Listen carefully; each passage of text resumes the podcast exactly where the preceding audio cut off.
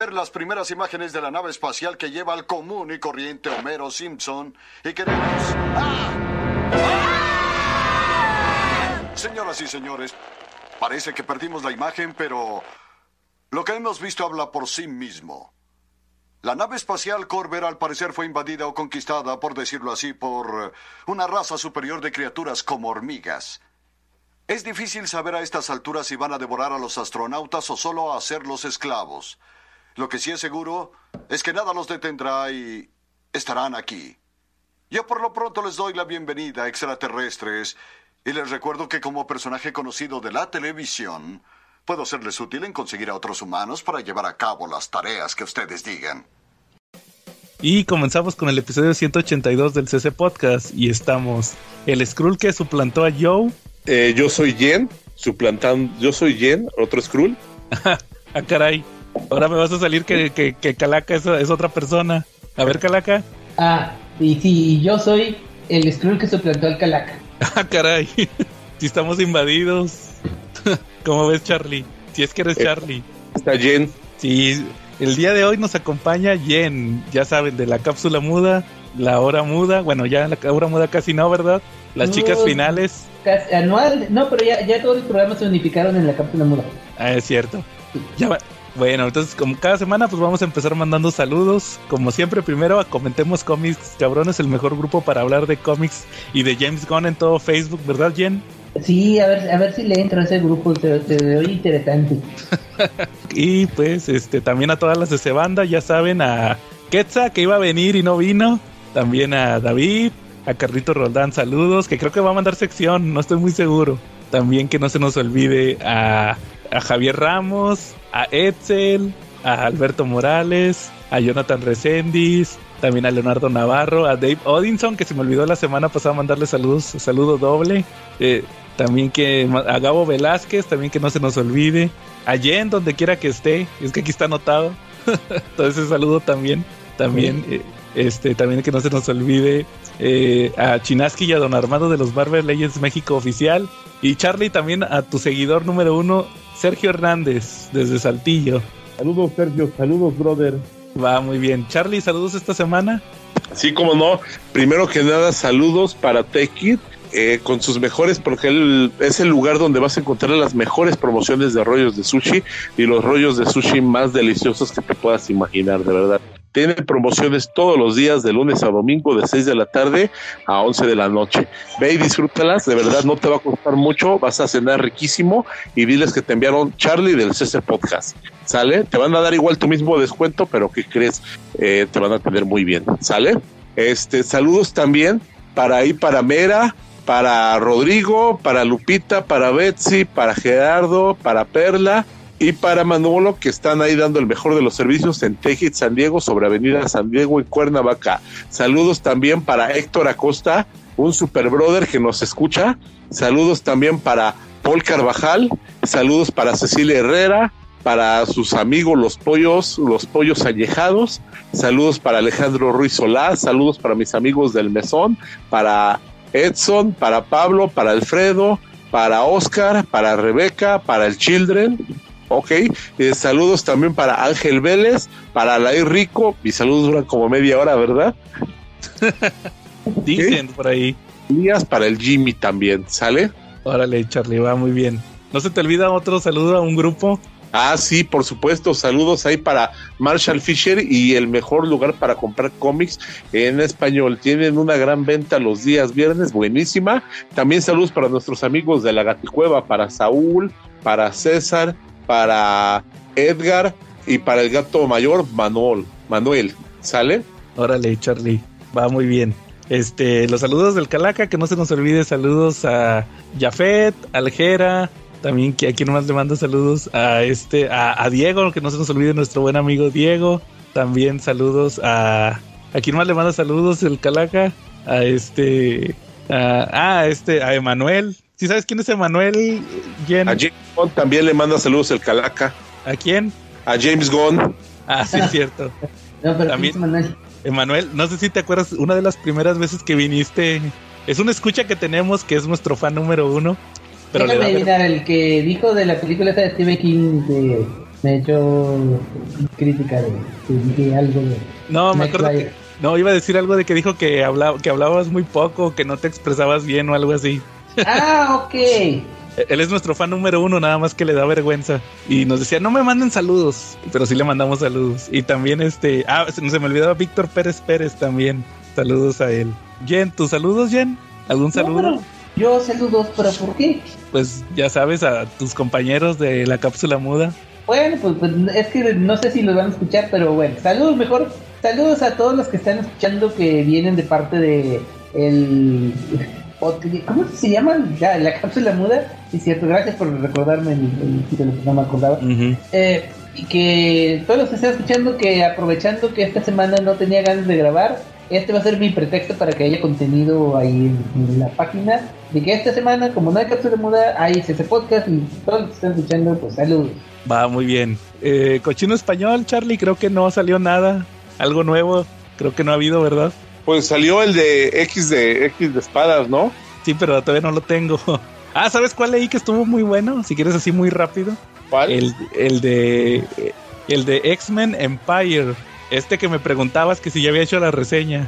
Ah, sí, que había por ahí un cuate que estaba preguntando por él, ¿no? Que si lo compraba o no lo compraba. Sí.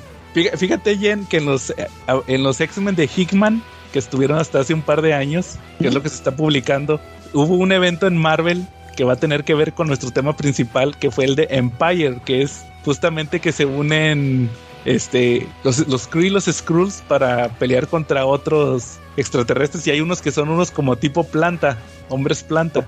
Ajá. Ajá. Y resulta que estos llegan a atacar Krakoa, ¿va? que es donde viven los X-Men ahora, en Krakoa. Y, y resulta que, aparte de atacar Krakoa, se les ocurre atacar Wakanda. Y, y para atacar Wakanda, se les ocurre dejar las naves en Genosha. Ahí dejan las naves. Y nada más que Wanda, este, Wanda andaba medio tristezona porque había, pues todo lo que hizo de House of M, ¿va? De, como que quiso revertir y revertir todo, lo, todo el mal que hizo y se le ocurre, ¿saben cuál es una buena idea? Voy a revivir a todos los mutantes que se murieron en Genosha, ¿te acuerdas en la etapa de Hickman? De- Sí. No, de, de Morrison, perdón. Ah, y, sí, sí. y se le ocurre usar un conjuro para revivir y reviven como zombies. Ah, sí, ya me acordé de lo de. No me acuerdo cómo se llamaba eso, pero Dark Genosha o algo así, no me acuerdo. no, pero sí, ya es me acordé de Esto es nuevo. Yo creo que es una segunda vez que lo hacen. Total que reviven Ah, como ok. zombies. Sí, sí, Y- sí, pero sí, sí. Y llegan los hombres planta y pues literalmente se arma el planta. Literalmente ahí viene en el título, plantas contra zombies. Neta. Ok, Sí. Eso, eso lo quiero ver. Y luego llegan los X-Men y, y todavía le ponen otra vez, plantas contra zombies contra X-Men.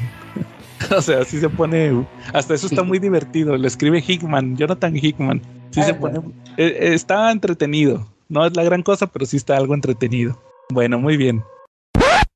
Hola amigos, hago este pequeño paréntesis dentro del podcast ya que hace un momento en la sección de saludos se me pasó pues mencionarles un momento muy especial en el que acabamos de llegar dentro del CC Podcast. Se trata de un logro muy importante el cual no hubiéramos podido lograr sin la ayuda de todos ustedes ya que esta semana logramos mil suscriptores dentro de nuestro canal de YouTube. Además de agradecerles, también eh, aprovecho para comentarles que vienen muchas sorpresas dentro del podcast. Este es un logro muy importante que como les digo no lo hubiéramos logrado sin ustedes y que se va a ver recompensado ya que pues vamos a estar dando un mayor esfuerzo tanto en el podcast y vienen muchas sorpresas. Así que a partir de la próxima semana no se las pierdan. Bueno, entonces Jen, te, te va a tocar, fíjate, te va a tocar experimentar lo que usualmente vivimos aquí el Calaca y yo cuando nos aparece que Charlie se salió de la llamada. Híjole. Haz de cuenta que usualmente en esta parte, pues haz de cuenta, siempre se salen las películas. Pero ah, no le gusta hablar de películas. no, siempre se sale misteriosamente. Dice que le falla el, el, el Skype, pero bueno. Si quieres, antes de, de tu tema que nos comentabas que querías platicar, que creo que va a estar muy bueno. Si quieres, nada más, déjame platicarte que eh, estuve leyendo un cómic que salió esta semana. Me llamó la atención. Que ¿Cuál? El de Days of Future Past Doomsday. No sé si supiste algo de que Ah, caray. es una precuela. Sí lo vi. Es una O sea, precuela. no lo leí, pero sí, sí vi por ahí la, la portada en los que salieron en la semana. Sí, es una precuela, fíjate, se les ocurrió sacar una precuela de Days of Future Past, como si necesitara precuela, ¿va? Bueno, o sea, pues en dos números contó bien la historia completa, pero a ver, ¿de qué trata? fíjate que te digo, salió el número uno, como dices, esta semana. Y pues a grandes rasgos lo que está pasando aquí es pues lo, lo, que ya sabes, o sea, lo que lo poco que te dicen de la información, haz de cuenta que la, la narradora es Kitty Pride, bueno, la Kate Pride, la del futuro. La que en Days of Future Past viajó al pasado al cuerpo de la Kitty niña. No, Entonces, no, no, ese era Wolverine. Ah, no, ah cierto. ah, es cierto. y, fue Rogue, llegó Rogue, que todavía ni siquiera había sido creado. y ah, pero ese fue el Rogue Cut. sí, sí, sí, sí, no, eso fue otra cosa. Pero sí, el este, cómic sí fue Kitty Pride. Es que como ya es como en las películas, ¿va? Por eso, es que es para eso la precuela, para que, para que cuadre con las películas. Ah, con razón. y hace cuenta que resulta que pues empieza como ya, no sé si tú te acuerdas de un diálogo donde dice esta Kate que le dice a Peter que mataron a sus hijos o algo así. Dice, ay, mataron a ah. nuestros bebés. Ah, no, no, no me acuerdo, pero... sí, es un diálogo... Este, a Colossus, ¿no? A Colossus le dice mucho al aire, así de que, de que no, que tenemos que derrotar a los sentinelas porque nos quitaron a nuestros hijos. Y justamente con esa empieza, haz de cuenta que están como huyendo, llegan este Ángel y Banshee y ya se, se los está, como que ellos estaban como Wolverine, ¿te acuerdas que como que Wolverine estaba por fuera? Entonces se están llevando a, a, Colossus, a Kate, que ya traen sus looks acá de, que están capturados por los sentinelas. Y, llevan a, Cíclope sin, sin ojos, se ve bien bizarro. Así lo llevan de la mano porque está ciego y llevan dos chavitos que son los hijos de, de fíjate, uno se llama Charles y la otra se llama Jean. Charles Rasputin y Jean Rasputin. Y ellos tienen los poderes invertidos. El, el niño es este intangible y la niña es de metal. Y sí, y, ellos hace cuenta como que se, se, quedan a pelear con un centinela y pues los achicharra igual que Wolverine aquella vez. Ah, Quedan los esqueletitos y, y, ya nomás está Kitty llorando. Y ahí empieza, hace cuenta que es como que lo que empieza son las primeras como que serán como seis, ocho páginas. Y luego ya sale ahora sí Days of Future Past Doomsday. Y lo salen los escritor, dibujante. Y ahora sí se regresa al principio. Y hace cuenta que ya te empieza a platicar ahora sí cómo empezó todo. Y pues igual que, que como sabíamos que fue por el asesinato del senador Kelly. Y te empiezan a ah, decir que ahí empieza todo el tema, empiezan a sacar sentinelas porque la gente estaba muy paranoica. Luego, fíjate, un dato interesante es que los, se, se separan los Avengers. O sea, renuncian los Avengers por en, en, como solidaridad y el gobierno crea otro equipo que son los Defenders, fíjate, los Defenders. Uy, que no serán, ah no, pero, ah, sí, ya, los, los estaba confundiendo con Invaders. Sí, los Defenders son los de. que eran este. Sí, Doctor Strange y Cold y este, Namor. Exacto. pero, acá, pero acá son en realidad los Thunderbolts, nada más que son los Defenders. Y, y son puros villanos ochenteros. Es esta Titania, obviamente. Titania, este. El Capitán América es John Walker. Okay. Uno que me sorprendió, Iron Monger, Obadiah Stein. ¡Oh! Con su armadura ochentera, se, me sorprendió. E, este personaje, ¿tú lo ubicas? Warbeard, Songbird, uno que se llama así. ¿Warbeard? Warbeard o Songbird, hay una, una de pues pelo. Songbird es la de, de, los Thunderbolts. Bueno, ella. Ajá. Y este, y, y aquí está la clave de, de, Days of Future Doomsday. Nitro. Nitro. Nitro. ¿Cuál es Nitro? El que explota. Ah, no me acuerdo de eso. ¿Y sabes dónde ocurre la batalla entre los X-Men y los Defenders? Y si te digo Stanford. No, si te digo Stanford, Connecticut. Es lo de. Ah, se me fue, se me fue. Espérame. Eh, es lo, lo, que donde empieza lo de Civil War. Exacto. Haz de cuenta que te dan a ah, entender que, que, en este mundo. Y también explotó y mató gente. Ah, a ah, Polaris. Se echó a Polaris. Y, y haz cuenta que ese fue como que el, el literal el detonante. sí, el detonante de Doomsday. O del Days of Future Past. Y ya haz de cuenta que resulta que, que se empiezan a poner bien. Ya la gente está muy así histérica. Y, luego ahí te va la revelación más revelación del cómic. Este. Hacen protestas afuera de la mansión de los Vengadores que ya ni hay nadie, ¿va? Ahí.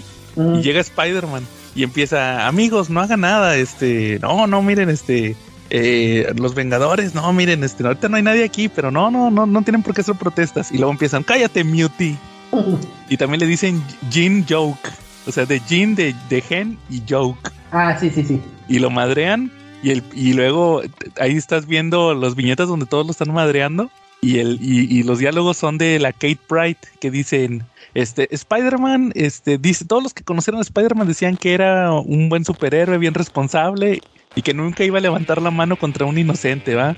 Y, y luego al final dicen, personalmente, eh, eh, encuentro esto difícil de creer, porque ¿quién diablos deja que una multitud enojada lo beat me es beat me es que lo apalea hasta la muerte, ¿verdad? Sí, que le dé una paliza, o sea, lo matan ahí, o sea, haz cuenta que lo agarran entre, entre todos los que estaban manifestantes, va, y el vato por no quererlos golpear lo madrearon hasta que se murió. Spider-Man. al Spider-Man. Sí. Y ya nada más el final es que hace cuenta que de este número se termina que eh, junta a Javier a todos los X-Men y luego va a haber un ataque de Magneto con la hermandad. Ahí anda Avalanche. Todos estos mutantes que usualmente andaban con Magneto, Blob. Y, y Magneto junta todos los misiles y ya va a ser como un ataque contra la humanidad. Total que hay una secuencia donde al final donde está Kitty, porque si es Kitty es la cuando es niña, cuando trae un traje como verde y- y maquillaje y trae a Scott y a Jean. Y luego resulta que van como en un avión y explota. Y hace cuenta que se supone que ahí se supone que, que fue donde se murió Jean y Scott. Y, y esta Kitty lo alcanzó a ser intangible, pero supuestamente que fue tanto el poder que por eso se quedó ciego. Por eso te digo que al principio sale ciego. Ajá. Lo- le quemó los ojos esta, esta Jean. Y ahí se acaba el primer número nada más de Days of Future Past Doomsday. Ok. Hasta eso me gustó. O sea, obviamente es innecesario, ¿ah? Sí, o sea, una, una secuela de una historia de hace 40 años, pues sí, está como que... y, y metiéndole elementos para justificar con historias de actuales. Ajá. Sí, o sea, al final este como que no sé por qué lo hicieron, ¿verdad? O sea, obviamente pues es la casa de las ideas, ¿verdad? Tienen que vender. Pero sí, eso es muy interesante. Sí, lo, lo voy a agregar a mi lista de, de, de Sí. pendientes. Ujú. Y dices que apenas salió uno, el primero. Sí, va, va el primero. Ah, ok, ok. Sí, le voy a agregar a mi lista de pendientes. Este, te digo, apenas voy en 1989 y con lo que tengo de 1989 y 90 son nada más 929 cómics. Así que ya Ah, me órale. Ah, órale. ¿Y de, Sí. de todas las editoriales? Eh, sí, aunque, mira, como ya había hecho mi, mi le- lectura de, de Marvel, este, aunque principalmente de los mutantes, ahorita es casi, eh, la mayoría sí es DC, y este, sí, pero de Marvel que, que, que- que no leí en su momento, que ahora sí estoy leyendo, estoy con la de Incredible Hulk de este, Peter Eh, David. Sí, exactamente, Peter David. Con eh, los de Punisher, que, que creo que en un programa anterior había mencionado que tuvo un sueño y por eso los, los, ba- los bajé porque le hago caso a mi sueño. Y, ¿qué más? ¿Qué más? Eh, pues está por empezar los de este John Byrne, las de ah, She-Hulk. Ah, es el, yo tengo el tomo de los Ah, primeros. Sí, Sí, ya. me dio curiosidad porque siempre lo había querido leer y ahora cuando salió la serie dije, ah, pues lo voy a, también lo voy a conseguir. De hecho, justamente por eso lo, lo, lo compré yo, ese, porque salió en Epic. Ah, pues lo sacaron por la, por la serie también en, en estos que, que recopilan casi etapas grandes, que son los Epic Collection. Y Ah, compré el de. She-Hulk, y ahí lo tengo. Te- Creo que el que yo tengo trae del 1 al 12, y uno que otro, perdón, uno que otro como especiales que sacaron también de She-Hulk en ese primer año, todo de Burn. Y luego me acabo de dar cuenta que ya salió el segundo, el segundo tomo. eh, lo sacaron Pero- este año, pero ya no ¿De es, qué editorial? es, es Marvel. Ah, o sea, no es, no es de cochino español. Ah, no, no, es, es, es Marvel en, in- en, in- en hermoso inglés, como diría el Ah. Calaca. ok. No, son en inglés esos, los Epic Collections. Y este, Ah, ok, ok, sí, sí, sí. y, y salió el segundo, pero el segundo es de, ¿cómo se llama? De, eh, fíjate, me sorprendió, es del creador de Howard el Pato, ¿te acuerdas? Este Steve Gerber. Ah, de Steve Burger. Sí, él es el que se avienta esos, la segunda, como que, y luego ya me di cuenta, o sea, Pero- como que es, sí, o sea, como, como que es una, un mito urbano, en realidad Burns tuvo pocos números, creo que luego regresa más adelante. Ah, Pero- no sé, yo pensé que se había aventado toda la serie. Pero es que Burns saltaba de uno a otro porque, por ejemplo, ahorita acababa, ya acabé tu, tu serie, las series que hizo de Superman. Ajá, sí, claro. Y después de Super, entre Superman y She-Hulk no sé qué hizo, pero este, pues sí, en eso ando. Fíjate que también, hasta eso también tengo los de Superman y ahí los tengo pendientes de terminar. Eso-. Esos de los de Superman de John Byrne los recopilaron. A lo mejor tú te acuerdas de hace unos años que sacaron estos tomos de Man of Steel. ¿Sí te acuerdas? Que eran como No, 10 no, tomos. no. Eran unos trades que salieron hace como 10 años. Que eran, les pusieron Man of Steel. Y ahí fueron como 10, 11 tomos. Y haz de De puro cuenta que era. Sí, haz cuenta que era primero el, el Man of Steel, la miniserie original, y luego de ahí se aventaban, campechaneaban Superman, Action Comics, Adventures of Superman, y pues Man of Steel, ¿va? El, el título nuevo, el título regular. Sí, Y sí. este, y así se lo aventaron como 10 tomos. Eso fue hace, pues Es que sí salían, salían mucho, salía casi casi semanal en, ese, en, esos, en esos años. Sí, y Byrne estaba en todos. En unos escribía y dibujaba y en otros nada más escribía y en otros era nada más el plot. Y haz de cuenta que esos 10 tomos te abarcan todo eso. Hasta creo que es el Wonder no, Wonder Woman no, es el Superman 6, no, Action Comics 600, creo, que es uno una portada bien famosa donde se está besando con Wonder Woman. Y, sí, y, y hace cuenta que hace como dos o tres años los volvieron a, editar esos 10, 11 tomos, pero ahora en cuatro, en cuatro hardcovers. En cuatro hardcovers. Sí, en cuatro hardcovers, también gorditos. Y hace cuenta que de esos, cuatro, de esos cuatro tengo tres. Me faltan. Órale. Ahí, ahí, vienen unas historias bien, bien chidas. Por ejemplo, a lo mejor te acuerdas la de cuando Superman hace una porno. ¿Qué? Con Big Barda. Ah, sí, sí, sí, sí, pero creo que eh, un tipo de apocalipsis los, estaba. Sí, ese mero. Sí. Ahí, viene, ahí viene, también, este, ¿qué, otra historia chida viene de ahí? Ah, pues por ejemplo, ahorita que vamos a hablar de James Gunn, cuando, cuando este, ¿te acuerdas cuando mencionan a, ay, ¿cómo se llamaba Idris Elba? Era este, eh, Bloodsport. Bloodsport, sí. Que dice, este tipo, le, sí, le metió una bala a Superman, ahí aparece esa. sí, sí, me acuerdo, me acuerdo de la portada. Bueno, no leí, fíjate que no es de los que no he, no he llegado todavía a ese, o sí, ya sí me acuerdo, pero sí me acuerdo bien de la portada de, de Bloodsport, sí. Sí, es, exacto, entonces haz de cuenta que esos también ahí los tengo, tres de cuatro. Y, y, y, y también compré las miniseries de El Mundo de Smallville y el, ah, porque ya ves que salió el mundo de Krypton también de Mike Miñola. Sí, salieron tres, de hecho, primero el de Krypton, luego de Smallville, luego de, de Metrópolis. Exacto, y como que esas últimas dos como que han quedado rezagadas.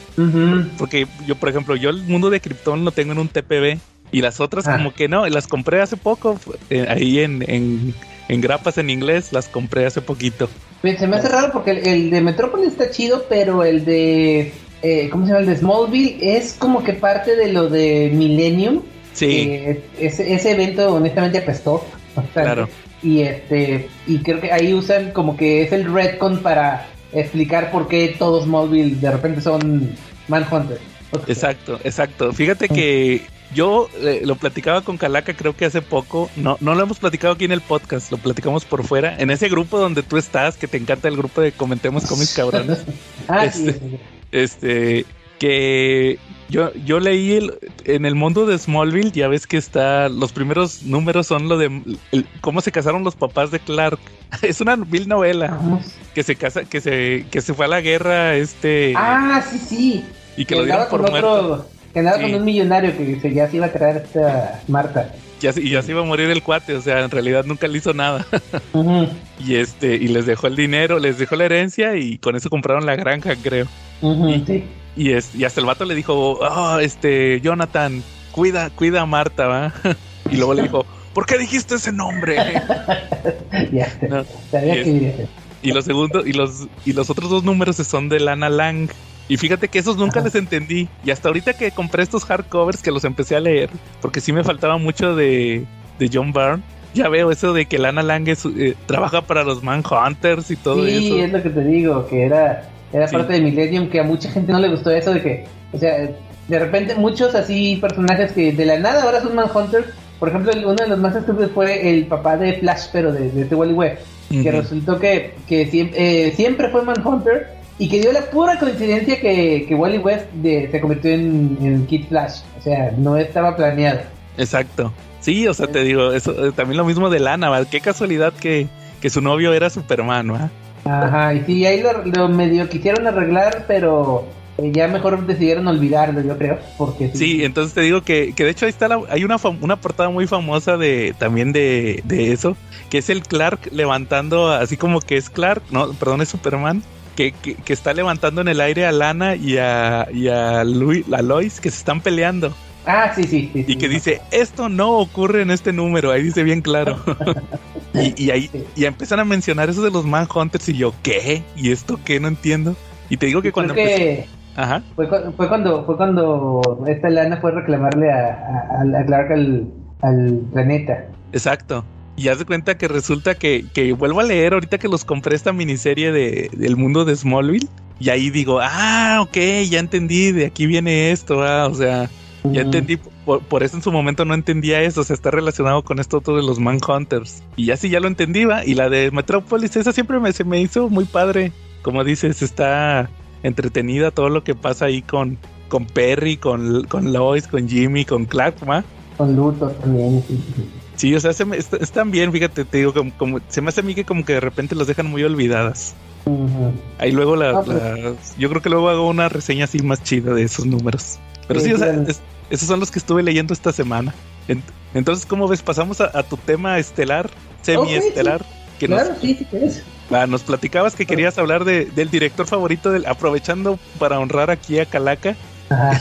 Sí, este subtema dedicado al Calaca, que, casi que se la pasa mencionando, así que supongo que le ha de gustar. Sí, lo que pasa es que la semana pasada este, salió la, bueno, eh, la, la, versión de, digital de Guardianes de la Galaxia 3. Y yo la iba a ver, después, pero así nada más este, haciendo una repasada rápida, ya se me estaban saliendo las lágrimas otra vez. Así que dije, ¡oh, qué, qué chingón! Este, y, la, y me puse a verla. Entonces dije, ah, la neta, este, no recuerdo ni una película de este James Gunn que dije, que dije, que dijera es, es mala, mala. Así que quiero hablar así brevemente de James Gunn y su carrera y sus películas. Ajá, de James Gunn. Así es, una sección dedicada al Calaca. Sí, claro. Me decías entonces que, que él empezó en Troma. Sí, una de mis. Este, bueno, si escuchan mi, programa que ya lo mencioné, la cápsula muda, ahí he mencionado mucho que Troma es de mis favoritos de la infancia, con muchas películas como eh, Toxic Avenger eh, y sus secuelas, eh, Sgt. Kabuki Man. Um, ¿Cómo se llama? Ah, sí, High School. Ah, se me fue ese. ese... Sí, el New, Newcomb High. Ah, Newcomb High, Class of Newcomb High, sí, sí, sí. Este, y otras, Romeo and Juliet, y que de hecho eh, él empezó. Es de esos directores como, por ejemplo, este James Cameron, que empezó también con este Roger Corman haciendo este sets y efectos especiales, y ya después de repente se hizo súper famoso. Es, ese también empezó en, en Troma haciendo. Eh, principalmente él escribía, ¿ok?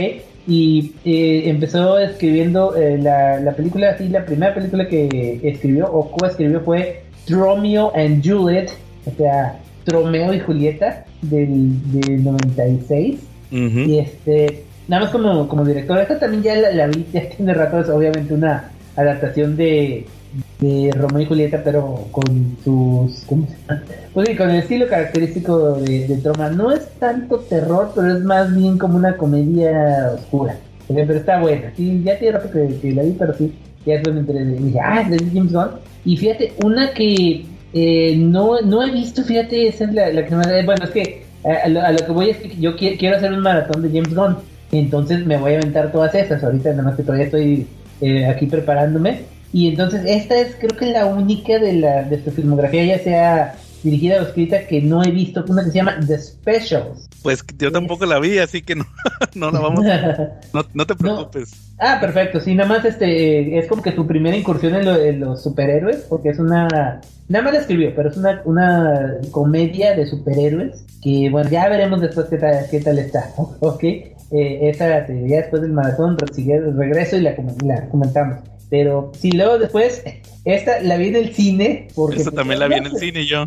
Por curiosidad, ¿verdad? Es la de Scooby-Doo del 2002 y también la secuela, la del 2004, la escribió él.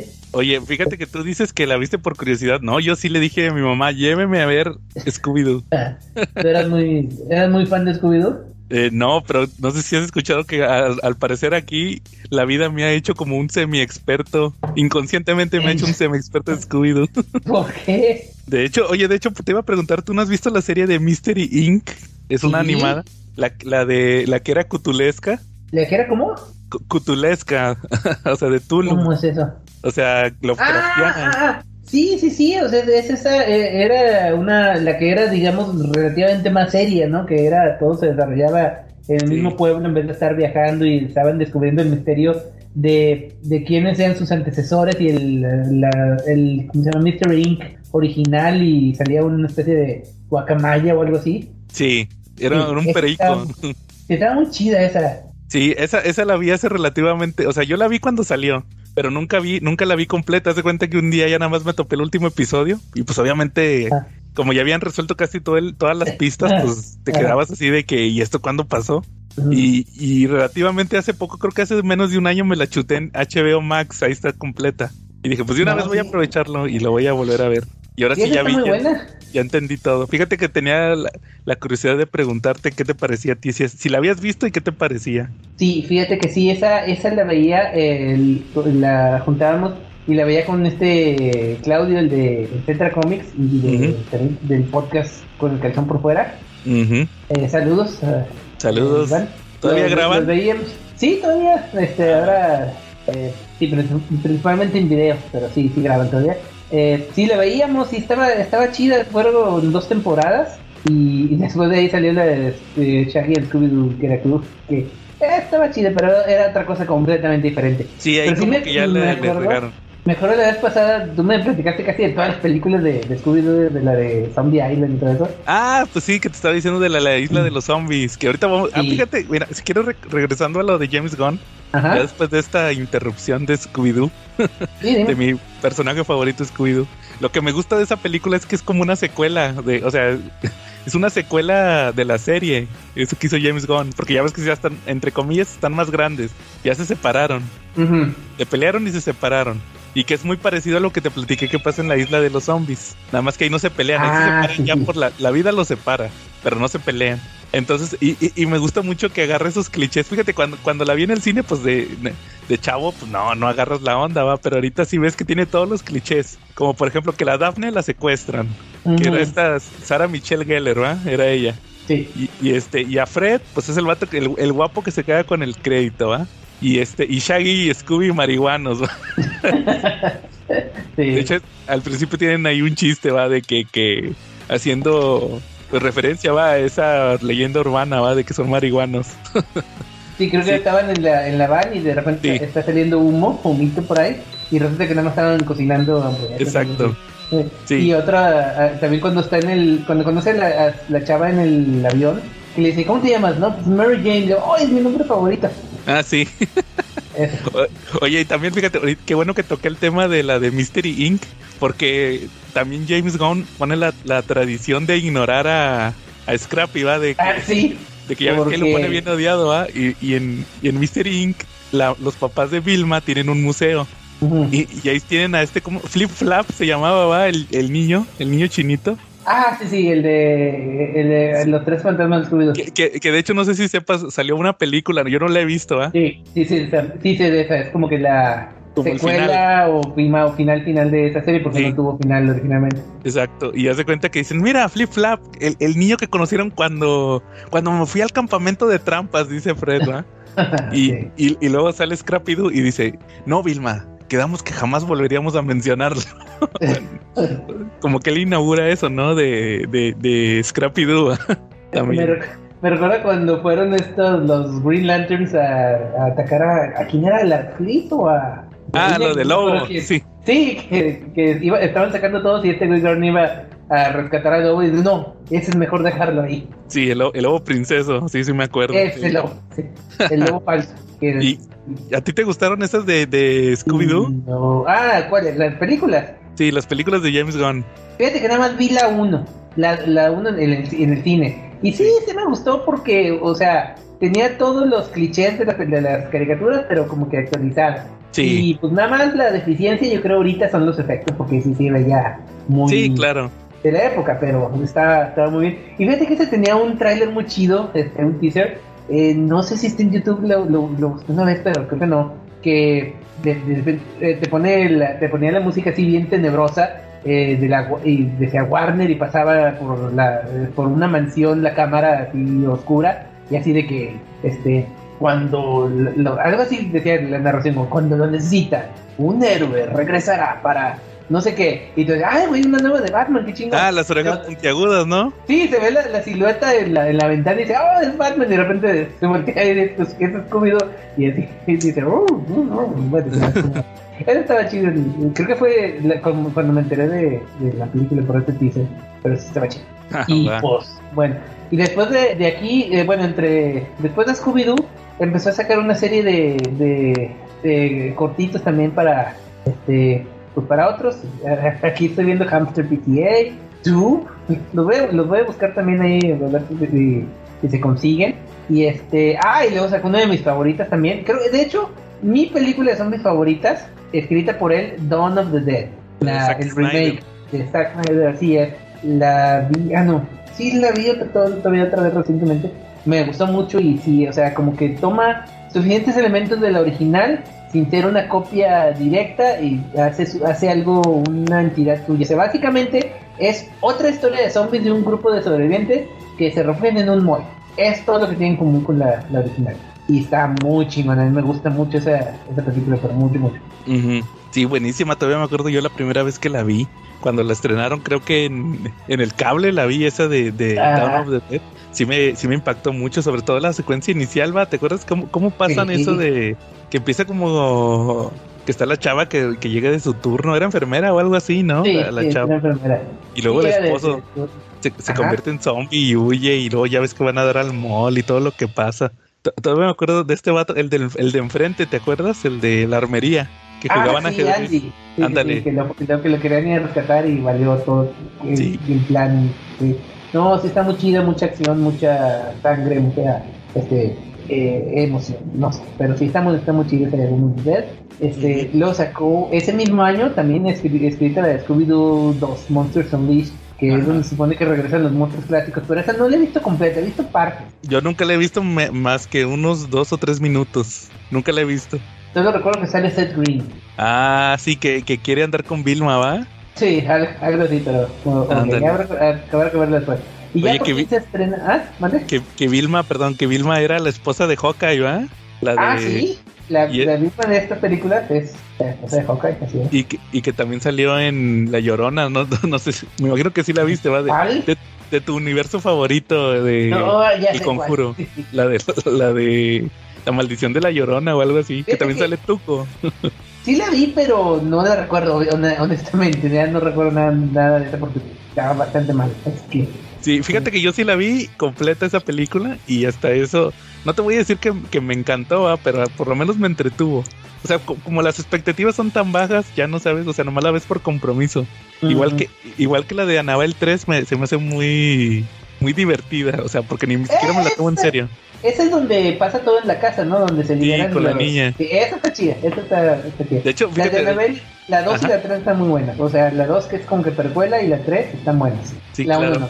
De hecho, estaba hablando con Calaca el otro día, eh, porque le estaba diciendo de la película de live action, no sé si supiste, la de los Caballeros del Zodíaco, que salió ah, este año. Sí, sí, pero no la pienso ver. Le estaba diciendo de la chavita que era Atena. Y le digo, ¿viste el conjuro? ¿Viste a Anabel 3? Y como él no las ha visto, ninguna, él sí no ha visto ninguna del conjuro, le digo, ah, es que no viste la de Anabel 3, era la niñera, la niñera que cuidaba a la hija de estos de los Warren. Que es la, ah, sí, que es la misma chavita que sale en las de no sé si has visto las de Yumanji, las, las nuevas, donde sale, sale Kiren Gillian. Ah, sí, sí. Ahí, sale también ella. Es, Madison Iceman. Madison, sí se llama. Sí, sí, sí. Es ella, se das cuenta que ella. Ah, es es Bethany la que se transforma en Jack Black, de hecho. Jack Black, es ella, sí, exacto. Sí, ya, ya. Tienes razón. ¿Ella es Atena? Ella es Atena. Ok. Sí, y este, ahí está. Ahí, escucha el podcast para que no veas la película. ahí, digo todo lo que te decir. Bueno, sí, entonces, este, y algo más te iba a decir de esa de Dano. De, ah, sí, antes de continuar, no sé si tú viste la de, este, yo, yo como sé que tú compras todas las películas hasta la actualidad, el Blu-ray y todo, De Amazon. Este, ¿a ti te tocó ver los extras de, de esa película? De Down of the Dead. que, que, de un vato de un Andy Diaries o algo así se llama. Es el vato, no, pero de un vato de un noticiero, no, no te tocó. Ah, caray, no me acuerdo de esa. No, yo no me acuerdo del extra de que venía de, eh, lo, o sea, de Andy, el de las de la tienda de armas con que jugaba ajedrez.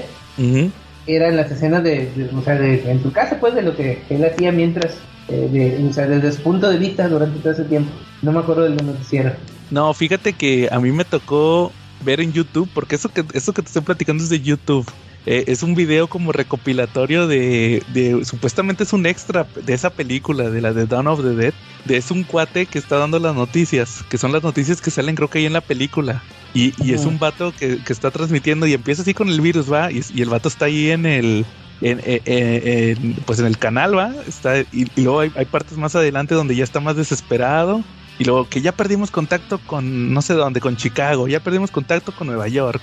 Y luego ya hay una parte donde el vato ya está desesperadísimo y ya dice, bueno, ya no sé qué voy a hacer. Y ya el vato empieza a chillar y dice, le, le, manda un mensaje a su esposa y a sus hijos de, eh, pero sí, o sea, tú sientes el, el eh, pues la desesperación del cuate ese. Y según yo tengo entendido, es un extra de Down of the Dead, pero no sé en qué versión salió. Entonces, por eso te, en el Blu-ray, porque aquí estoy viendo que trae varios, de hecho, de varios extras. Dice Attack of the Living Dead, Raising the Dead, Robbing the Dead, Splitting Headaches, Surviving the Dawn, Andy's Lost Tapes, que ese es el que he visto. Pero sí voy a ver, voy a ver si están nosotros en YouTube o por ahí. Sí, lo, o si no, no voy a sacar mi Blu-ray para ahí. Sí, claro, edición limitada, firmado por Zack Snyder y James Gunn. James Gunn. Sí, con su propia sangre, sí. Ándale. Ah, bueno, y ahora sí, continuamos entonces. Ah, sí, sí, que por fin en el 2006 se estrena como director con esta película Slither. No sé si la, la llegaste a ver. Sí, esa sí la vi. Y, y ahí empieza la eh, su manía de incluir a este Michael Brooker en todas sus películas. Y a Nathan Fillion. A Nathan Fillion, sí es cierto. Esa es... Ajá. Oye, y que no lo reconocí porque estaba jovencísimo.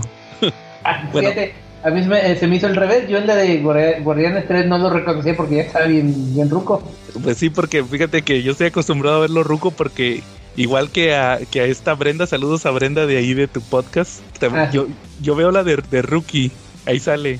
Y ahí ya está bien ah, Sí, sí, sí, este, es fan de, de, Rookie, pero sí, no, yo, yo, me acostumbro a verlo, bueno, lo recuerdo más por Firefly, Firefly, sí, así que, este, pues, se, me hizo, se me hacía raro ya verlo más poco, pero yo creo que por lo mismo no me lo imagino a él de Will Gardner, güey.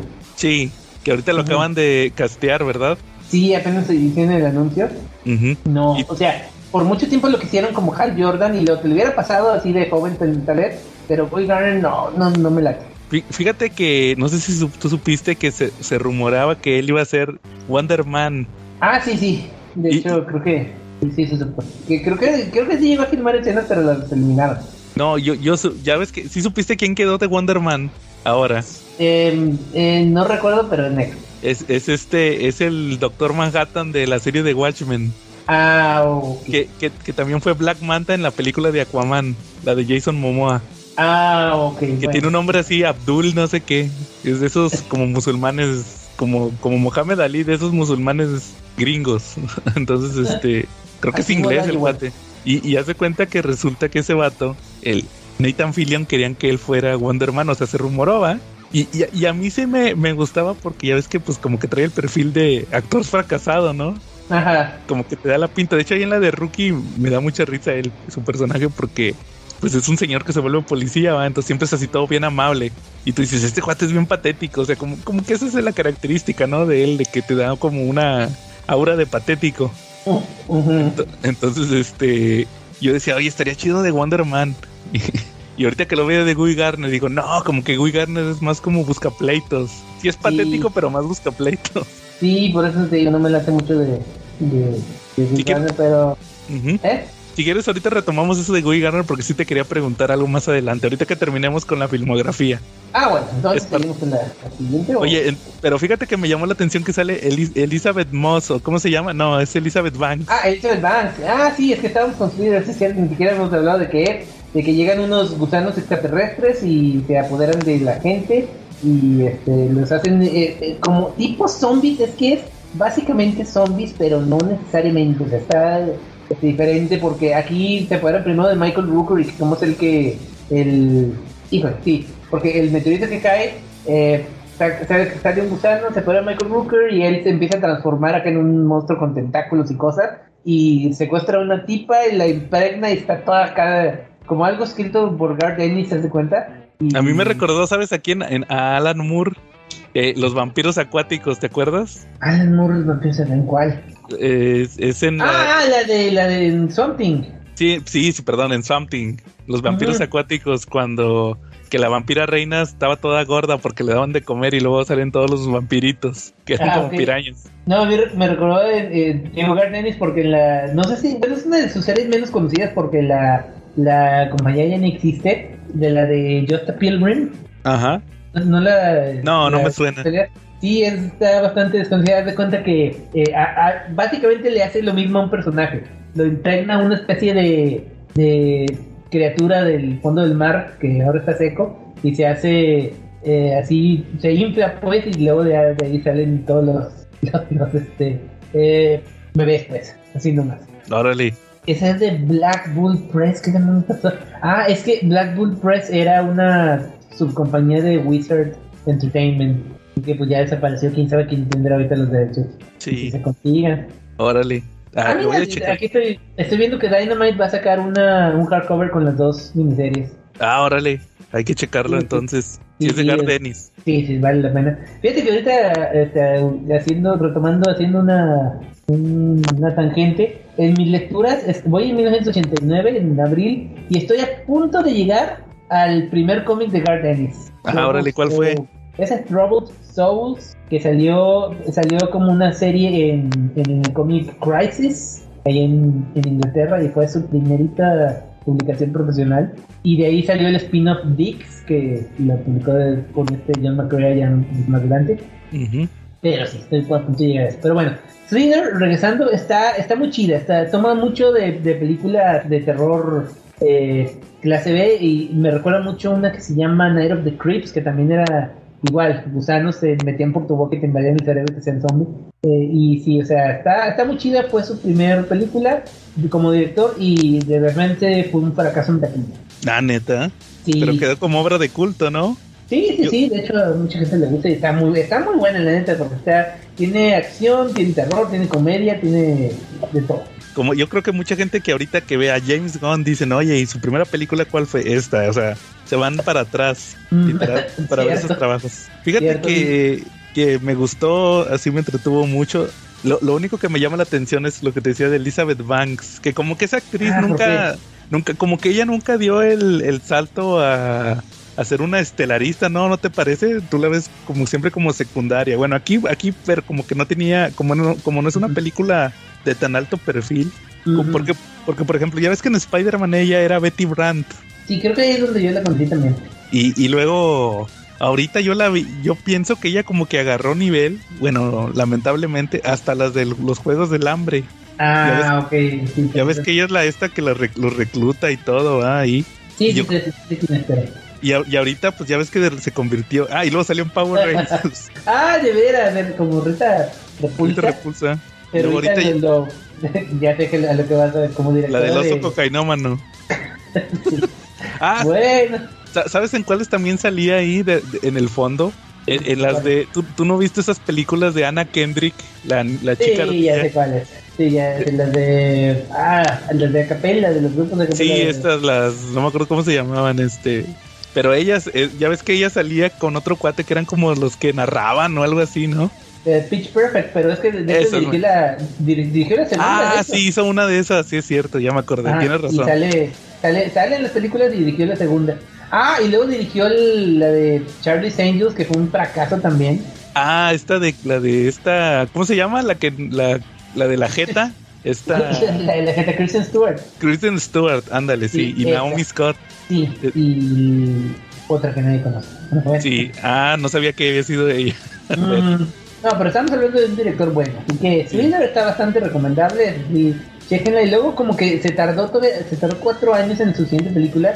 Y fue una, eh, digamos, eh, ya más, más independiente. Porque no, no sé si por que no que por puesto o algo. Pero bastante buena la de Super del 2010. Con Rain Wilson y Elliot Page cuando era todavía Ellen Page. Ellen Page. oye, oye, y Oye, una duda. Este, este güey, Rain Wilson, es el tal Dwight. Sí, el de The Office. El de The Office. Ah, es que nunca he visto The Office. Ya lo voy a ver. Pero es que la, acabo de volver a ver hoy. Esa de, de Super. La había visto hace como 5 o 6 años. Super. Mm, yo, yo también la, volví a ver hace, creo que el año pasado. Porque dije, ah, esa estaba bueno, ¿no? Voy a volver a ver. Y aparte porque ahorita le voy a conectar con otra película, pero un poquito más. Sí, fíjate. Ah, me, fíjate que me sorprendió mucho ver todos los cameos que salen. Por ejemplo, ah, sí. Ya ves que cuando pone las, la, estos, este superhéroe cristiano, que es, como dices, que es Nathan Fillion. y luego, no me acordaba de eso, pero sí. El, diablo es este, es James Gunn. Sale ahí un diablo. Ajá. Es James Gunn. Y luego No sé si tú te acuerdas cuando, cuando él va a la, a la tienda de cómics de, de Ellen Page. Vamos a decirle Ellen Page porque en aquel entonces era Ellen Page. Sí, sí, bien. Y este. Y, y, y llega y, oye, tienes este cómics del Holy Avenger. Y luego otro vato. Ah, mira, idiota, Holy Avenger. ¿Sabes quién era ese cuate? Es un idiota que es Economos, el que sale en Suicide Squad y en Ah, Peacemaker. ok. Todavía no Sí, estaba ya tan panzón. Ok, no, no, sab- no sabía. Este, sí, Michael Rooker, Linda Cardellini otra vez, está Vilma. Sí. Rob Y es- Zombie como la voz de Dios. Ah, sí, sí vi eso. Y este, y como decías, este Kevin Bacon, y eh, que era cuando estaba bien jodido, ¿no? Él. Pues ahorita todavía. No, pero ¿te acuerdas que en aquel entonces decían que agarraba papeles nomás porque no sé qué bronca traía de dinero? Luego un ¿No año era de. Nicolas Cage? No, decía era Kevin Bacon también. ¿Te, te acuerdas que un año después sale X-Men First Class? Que fue Sebastian Shaw. Ah, sí, sí. También ahí, pero ahí sí hizo un buen papel. Me, me gustó Sí. mucho esa película también. Sí, está, está, Es- está bien. Sí, y también Lip Tyler, ¿verdad? También ahí sale las. Que fíjate que volví a ver. A lo mejor, a lo mejor te vas a molestar, o no sé qué vas a decir. Ahorita que toda la película me gustó, excepto el final. Eh, eh. de, de, de esta película, a lo mejor, no sé, la gente va a decir que es que es que no captaste el mensaje, o no sé. O es que no tienes eh, empatía. Pero se me hizo así, ver. de, de- o sea, el la película, para empezar, trata de un güey que tiene un chorro de problemas y decide hacerse superhéroe. Sin, sin Sí, pero, tener o sea, ninguna, ningún poder. O sea, pero el vato al final, pues ya ves que se salva a Liv Tyler. Se murió Ajá. Ellen Page Ajá. de un balazo en la cabeza. Sí, que Y era luego-. Y luego apu- apuñala a, a este a Kevin Bacon. Ahí enfrente de ella, va y toda traumada. Ah, Se la lleva y luego la, la, la Liv Tyler lo abandona, se casa con otro güey y tiene hijos con el otro güey, cuatro hijos. Y el Ajá. vato se tiene que conformar con que le manden dibujitos y, y el vato habla. ese, es, ese es un mensaje muy bonito de que él dice que, que pues al final lo hizo por para ayudarla, ¿va? O sea, de que no se trataba de él, se trataba de ella, ¿va? De que van a ser mejores personas y todo eso. Pero yo sí digo, no manches, todo lo que sufrió este cuate para eso. A lo mejor estoy siendo muy egoísta, pero dije, no me gustó el final. Pues es que no tiene un final feliz, es que digamos que es una película más realista, porque Sí, no ándale. tiene que tener final feliz. A lo mejor yo estoy mal por eso, pero sí, o sea, no me gustó que tuviera final feliz. Ah, sí, estoy, estoy de acuerdo, pero sí, Oye. estaba bastante recomendable. Fíjate que cuando estuve checando los datos de Super, me, me- me llamó la atención de que había una controversia porque el mismo año salió Kikas. Entonces decía Ah, ok. Que era como parecido a Kikas, pero ya ves que Kikas pues viene del cómic que ya tenía más años. Ajá, y era como que de más alto perfil. Exacto. ¿Y sabes, ¿Y sabes qué me llamó la atención? Que yo tenía un amigo en aquel entonces que me decía que, me- que él fue el que me, me prestó la de Kikas, me prestó el DVD. No, no me, no me pasó en una USB, una carpeta. No, no, me, pre- me prestó el Ah, DVD. ok. Sí. Y este, y, y, y él este, me, me pasó también digitales con su cuenta de Comixology, que no me acuerdo si todavía exis- ya existía Comixology. Me Ah, prestó los cómics de Kikas y este no en ese formato que creo que se llamaban CBR o algo así. No, claro que no. Ah, sí. Este me pasó el cómic y ¿sabes qué me preguntó? Me dijo, Sí. ¿te ¿qué te gustó más, el cómic o la o la película? Y le dije, ¿Hay película? creo que me gustó más la película. Ah, ¿Y sabes qué me dijo? ¿Te gustó más porque al final sí se queda con la chava? Fíjate, curiosamente. ¿en cuál? ¿En las chicas? En la de Kikas, acuérdate que la- se, se queda con la Ajá, chava en la primera. cierto. Y en, y en el cómic, nada que ver, la chava este siempre andaba con un con otro cuate y creo que hasta le manda unas fotos donde le anda haciendo unas cosas al cuate ese, ¿va? No, Ya ves que era- era- me acuerdo de- del. Era, era, el, el Miller morboso, este, así, grim and gritty nomás por vender. O sea, morboso y porque podía mandar así cosas sexuales y todo eso. Ese. Ah, sí. y, y fíjate, como dato curioso que nadie le importa, luego sac- sacaron unos años después todo Kikas en español en, en grapas dobles. Primero salieron en grapas dobles, luego en TPBs y luego en hardcovers, todo Kikas. Ya, ya ese amigo, él me encargó que yo le comprara todo, todo Kikas. El Kikas 1, Kikas 2, Hitler y Kikas 3. Sí. ¿En uno solo? No, o sea, eran grapas dobles. O sea, al final, por ejemplo, creo que Kikas 1 son como 8 números o algo así. Mm, Ah, sí, sí. O sea, le, le compré cuatro. O sea, iban saliendo. O sea, salió todo. Todo el Kikas original de Mark Mills salieron en grapas dobles. Y se lo terminé comprando porque me lo pidió. Y bueno, y, luego, y luego entonces, a, a ti que sí te gustó súper, ¿va? Sí, sí, sí, se me hizo, se me hizo bueno, te digo, pero es como que la película de menos presupuesto de este cuate es bastante independiente, y, pero está, está buena, tiene muy buen cast y la historia también está, está, está chida. Ujú.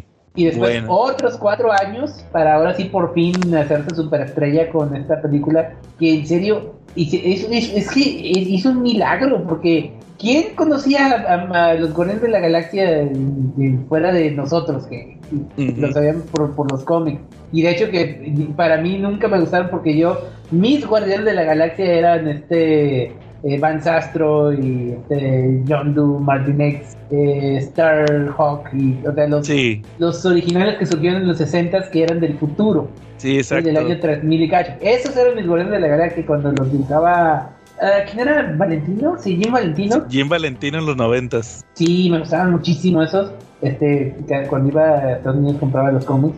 Y pues, pero entonces sacó esta película Guardians of the Galaxy que igual, o sea, muchos decían que iba a ser el primer fracaso de Marvel porque nadie, nadie la, la conocía. Y salió y resultó ser este un exitazo, pero tremendo en, en taquilla. De hecho, superó a la otra película de Marvel que salió ese año, que si mal no recuerdo era. Ah, ¿cuál Age era? of Ultron. Age of Ultron no, fue la de. Sí. ¿qué no fue la de Captain America? La de. No, fue, fue Age of Ultron porque eh, Guardianes cerraba la fase 2, según recuerdo. Eh, Fue 2015, ¿no? O 2016. Fue en el 2014. Guardianes de la Galaxia en 2014. Ah, Sí, caray. sí, la primera. Ah, ya ando 2014. mal. Y mira, sí, ya estoy viendo. Fue la, la tercera Ah, no, película no más Thor. taquillera. No, ¿Eh? no, Thor Fue la tercera 2013. película más taquillera de, después de Transformers Age of Extinction y The Hobbit eh, 3. Y superó eh, de superhéroes a la de X-Men Days of Future Past, a Captain America Winter, So- Winter Soldier. Sí, sabía que era uno de Captain America. O sea, recaudó más que de Captain America y más que Amazing Spider-Man 2. Pero bueno, es Amazing Spider-Man 2. Ah, tienes razón. No, la que cerró la fase 2 fue Ant-Man, Sí, sí, sí. la primera. Sí, pero creo que lo estabas este, confundiendo. Pero sí, la primera fue un, fue un milagro prácticamente porque de repente nadie los conocía y después de eso ya todo el mundo estaba con su Iron Groot y ya sabían quién era Rocket Raccoon. Y yo digo, Rocket Raccoon, no mames, o sea, un personaje súper secundario que eh, salió, tuvo una de, esos cómics que, salían en, en blanco y negro en los 70 y luego eh, una aparición con Hulk, su miniserie que nadie peló, De Mike Miñola.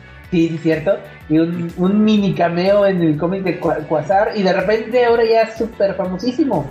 Sí. Oye, por- que por cierto, me llama la atención que, no sé si tú, te acuerdas, esa alineación específic- específica era de Bendis. La sacó como Ah, tres años antes. En, Sí, nada más le faltó este. Bueno, sí le faltan eh, dos. Esta Phila Bell, que creo que en ese entonces era Quasar en, en su época. Y este Adam Strange, que eran fundadores también de los. No, pero me refiero, me refiero a en el 2012 saca un cómic Bendis de Guardianes de la Galaxia. Ajá. Arma el equipo este que sale en la película. Star, Ah.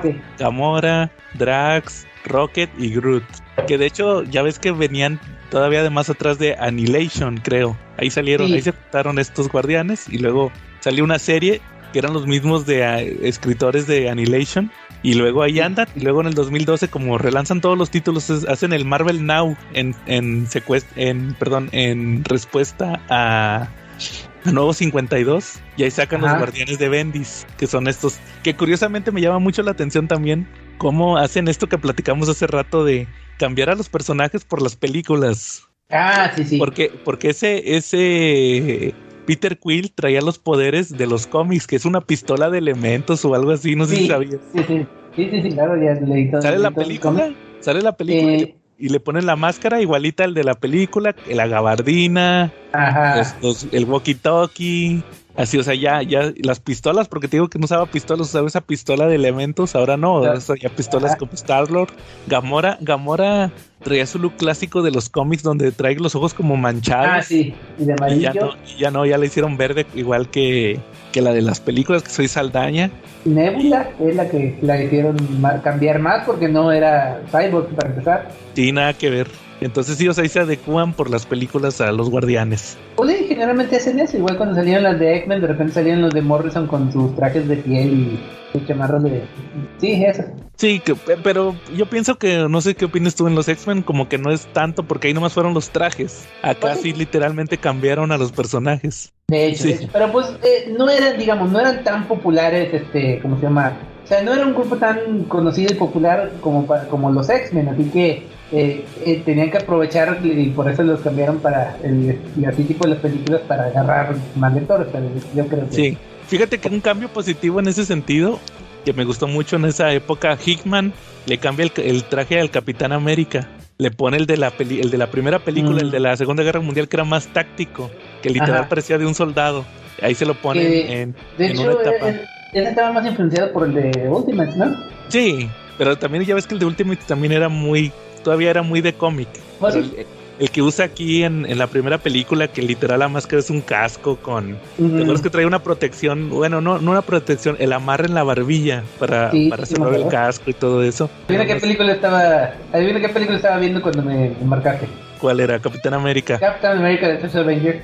Fíjate que Guardianes de la Galaxia Ah. me gusta, digo, hay, hay un huesudo miembro de este staff que siempre critica todo lo que es luminoso, lo que es divertido, lo que es funny, pero yo creo que un universo para que para que un universo esté bien construido no necesariamente tiene que ser oscuro, deprimente y eso, ¿no? Se pueden construir buenas cosas desde desde desde algo un poquito más colorido, ¿no? Digo, la Guardianes de la Galaxia, Guardianes de la Galaxia, ¿no? Yo creo que la franquicia es bastante divertida, está muy bien cimentada y son películas que, que puedes ver con cualquier persona de tu familia.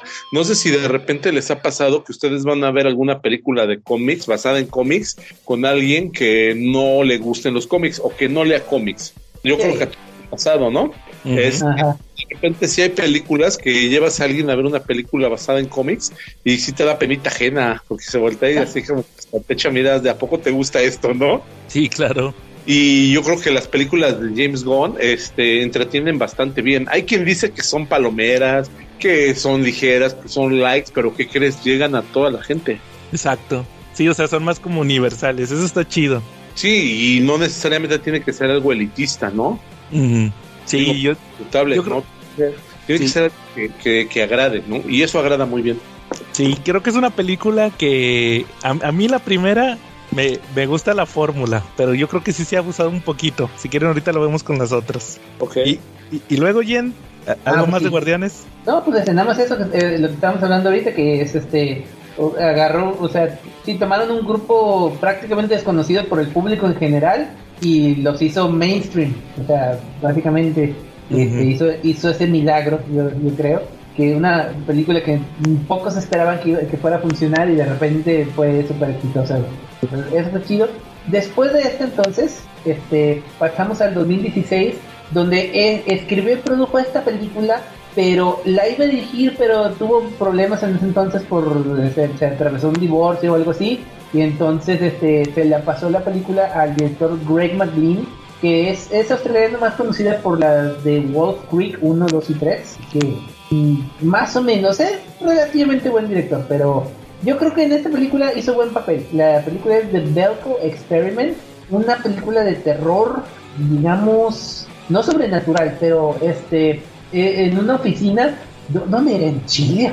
Así, ¿no? No, era Colombia. Ah, Colombia, sí, sí, una oficina así como que muy alejada de la civilización, donde de repente un día, madre, se bajan todas las cortinas de, de metal, o sea, lo hacen impenetrable y, y imposible de escapar, y entonces le- les ponen una serie de, de, de, ¿cómo se llama?, de pruebas a los, los, a todos los empleados, así de, básicamente, creo que la primera es algo así de, de- a lo mejor tú la viste más recientemente, yo, yo cuando hago mi maratón, así de que si no matan a 30, nosotros matamos a 60. Primero son dos. Matan a dos. Sí. ¿Maten a dos? Ah, el de 30 es más adelante, sí. Y como Pero, no matan a, perdón, como no matan a dos, matan a cuatro. Ándale. Eh, y así se van aumentándole la, la cosa. Y todos, todos los empleados tienen una bomba. No, o sea, ¿cómo se pusieron? No sé, en su- supongo que en su examen médico. Son rastreadores. No, das cuenta que, perdón. Tiene Este, un tracker, pero es una, es una bomba en el cráneo, básicamente. supuestamente como están en Colombia es porque son puros empleados extranjeros. Entonces supuestamente es una empresa como de Ah, tipo- sí, sí. Es, es como un outsourcing. Entonces supuestamente, de hecho al principio de la película lo, lo dicen, que les ponen la razón rastreadores porque dicen, no, es que aquí en Colombia te pueden secuestrar. sí, cierto, sí. Entonces por eso es para saber dónde están todo, todo el tiempo, ¿verdad? Y este... Y nada resultó, son que son unos detonadores. Ahí James Gunn inconscientemente decía, DC, fíjate en mí, fíjate en mí, puedo hacer una película de cierto equipo que tienen bombas en el cuello. Ah, sí. sí. Ok, fíjate que estoy leyendo los primeros también de Suicide Squad y ahí originalmente las bombas eran en el brazo. Era así, eh, yo tengo el primer tomo de Ajá. John Ostrander, el, el... Fíjate que lo compré con portada de la película, lo sacaron cuando... Bueno, ya Ah, los órale. estaban sacando. Y, y los estaban sacando la colección de Suicide Squad. Mira, curiosamente fue paralela a la de Teen Titans, que sí tengo todos los tomos. Los de Suicide Squad no los compré, como que también escasearon porque como que no fueron tan populares como Teen Titans, New, Tita- New Teen Titans. Y, y cuando salió la película de James Gunn, volvieron a reeditar el primer tomo con, con portada de la película. Y ahí lo tengo y pues ya ves que es la primera misión de... Bueno, la segunda misión, porque ya ves que la primera fue en Legends. Ah, la, sí, la segunda donde van a este país donde fueron en, en la película, ¿va? Entonces ahí, ahí está, así como dices, es en el brazo, no es en la en el cuello. Ajá. Pero sí, Pero- sí, fíjate, me gustó mucho la película esa del Belco Experiment. Esa no la había visto, decía. No, no, yo no he visto ni, ni la de Slitters, tampoco la había visto. Me pues, ah, Slither, sí. Slitters, Slitters. sí. Este, está bastante bueno y te digo, casi la dirige él, pero con- por cuestiones personales, pero todos tienen todo su estilo, y también sus actores, porque sale también Mike Rooker y su hermano Sean Gunn. Oye, ¿sabes quién? ¿Sabes? Me sorprendió ver actores que, que participaron ahí. Por ejemplo, hay, hay un cuate este alto que, que sale ahí que es de los malos, entre comillas, de los malos. Ese, ese cuate yo lo conozco del mentalista. Era un cuate que era que se llamaba Rixby. Es uno que, que empieza la serie gordo y ya conforme van avanzando las temporadas se pone bien ponchado y mamado. Es, es uno que sale ahí en el mentalista, que fue una serie que, que a mí me gustó al principio, ya nunca la terminé la realidad, porque se, se acabó el, el misterio que traían desde, la, desde el principio, ya como que los tiraron demasiado.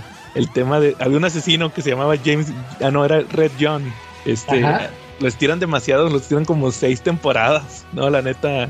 Me gustaba la serie en general, o sea, se me hacía entretenida, pero ese, ese tema estaba bien estirado, lamentablemente, del mentalista. Y luego sale también, fíjate, esta, la que me dio más risa de todas. La chava que es la. Tú te, no, no sé si te acuerdas, hay una chava que acaba de entrar a la, a la empresa. La vas a ver ahorita que la vuelvas a ver. Es, es una que acaba de entrar a la. a- es- ella, ella es el personaje que, que te. que utilizan para explicarte todo el tema de los rastreadores Ah, y de cómo está la cosa en la empresa. Ella sale, ¿sabes en qué película? No sé si han visto ustedes la del Zapatero, la de Adam Sandler. La ¿El del zapatero. Se llama Zapatero mis zapatos o algo así se llama. Es una de que no, y es es, una- sí he visto muchas de Adam Sandler. es- esa película se, se- se me hace a mí personalmente la más deprimente de Adam Sandler y es comedia se supone. Se me hace muy deprimente. Es un vato que es un zapatero que resulta que, que así vive bien triste y todo, todo pobre va porque pues, eh, o sea, es pobre. Y resulta que un día se le descompone su máquina de, de- de coser suelas y saca una que le habían heredado su papá que, que supuestamente es mágica. O sea, él no sabía que era mágica y hace cuenta que le pone las, las suelas que él le ponga, los zapatos que, que él repare con esa máquina, si él se los pone se convierte en la persona que, o sea, se, se cambia de cuerpo, o sea, se, como- Ajá. se, se convierte en la persona más bien. Entonces, eh, está medio triste, la neta. Tú la ves y, ves que el vato está todo patético. Y no es patético chistoso, es patético de triste. Y sale una latina, que es esta chava que te digo que es la nueva de, de la empresa. Es una que, ah, porque el barrio, la, la clásica, ya te imaginarás, de que quieren demoler el barrio porque es pura gente pobre. Que para vender los edificios y todo eso, a demoler todo y crear casas, departamentos de lujo, es en Nueva York. Y, y la chavita esta es una latina que, que está tratando de salvar el barrio. Y ella ahí sale en esa, en la de Belco Experiment. Me dio mucha risa ver que era la misma. Porque hace Ok, poquito acabo de volver a ver esa de Adam Sandler, me la topé en el cable y un cachito. Y, y este cuate, sí. Y, y también sabes quién sale, este cuate que también, déjame te digo cómo se llama, que eh, que, que tengo una este una anécdota chistosa con ese cuate. Se llama. Ver, déjame. Se llama este. Ah, ya lo tenía aquí. Déjame te digo. Es John C. Mc- McKinley. Y eso dije. Así lo dijiste, no te escuché. Sí, el de Scrubs. Ese vato, yo, lo- yo lo conocía de puras comedias. No sé si tuviste la de la segunda de, de Ice Cube. La de, Ice Cube. ¿Te acuerdas de Ice Cube, el rapero? Y, ah, ya sé cuál, la de. La de ah, donde compra la casa. Sí, sí, sí. Pero la segunda, donde compra la casa y llega este vato y que es bien castrante porque el vato, ¿qué crees? Que soy reparador y que soy el de las fugas. Y luego, pero necesitas un permiso para arreglar eso. ¿Por qué crees? También soy el de los permisos, ¿va? O sea, ahí se me hacía desesperante. Yo lo conocía de puras, este, puras películas así chistosas. Y luego, la primera vez que lo vi en un papel serio fue en una que se llamaba Alex Rider o algo así se llamaba. No sé si te acuerdas que fue una que sacaron. Bueno, fue- creo que son unos libros o algo así como de espías. Alex Rider o algo así.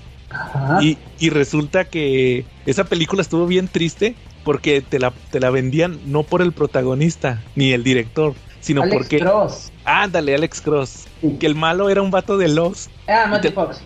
Y que te decían directamente de Lost. Así te la vendían. Y yo decía, guay, qué triste. Bueno, el chiste es que ese vato es la él hace de un policía, es como comandante de policía. Y yo decía, no manches, es este güey, nunca lo había visto en un papel serio. Y luego, años después, vi Pelotón. Ah, sí, también. Y ahí, ahí empecé a respetar a ese cuate cuando vi su papel en pelotón. Si no lo han visto, se los recomiendo porque se pone bien loco ahí. y ya, Sí, ya, ya, lo- ya. sí. Y esos son Sí. los tres actores que conocía de esa película. Ay, pues Sean Gunn, va, y, y Michael Rooker y Polka Dot Man. ¿Quién? Que Polka Dot Man, este Dasmachian. Ah, sí, sí. Es el cuenta. Es el chalán de, de Michael Rooker ahí. Son los de los conserjes, creo, ahí del edificio. Sí, es donde ya, ya está haciendo su grupito de, de actores. Pero sí, muy buena esta, esta de Experiment, recomendable. Luego pasamos a Guardián de la Galaxia 2 en el 2017, que también fue un éxito bastante grande. Fíjate que a mí me decepcionó.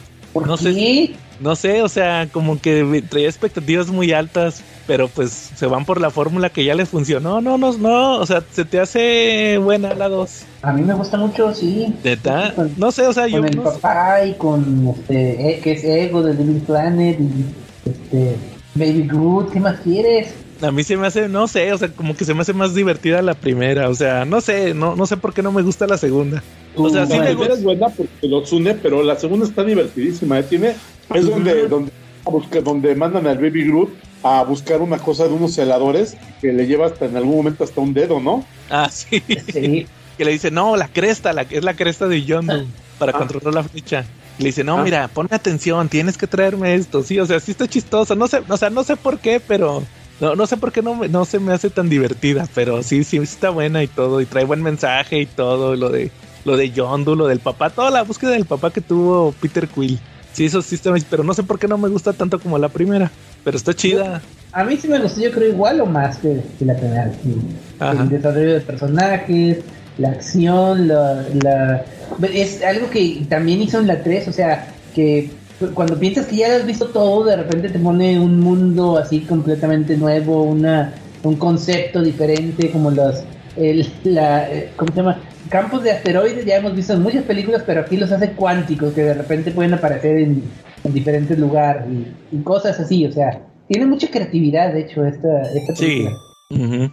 Y, y luego, después de Guardianes 2, bueno, ahorita pasamos a la 3. Sí, mira, así como que este no, ti- no, no tiene mucho que ver con esta película porque es nada más productor, pero está en el, eh, con esta la quería enla- enlazar. Ah, bueno, es que antes quiero mencionar así rápido esta de Brightburn del 2019. No Que es la- si la, La, la produ- vieron, la hicieron sus Sí. hermanos. que es como tipo este, ¿cómo se Superman. llama? Superman si hubiera sido malvado. ¿ok? ¿Tú no viste, Charlie, tú no viste esa de Brightburn? Le pusieron, creo que Brightburn, hijo de la oscuridad o algo así. Pero ahorita la vamos a ir la reseña con mucha atención. O, o como diría Jen, el, el hijo de la oscuridad. Siempre quise hacer eso.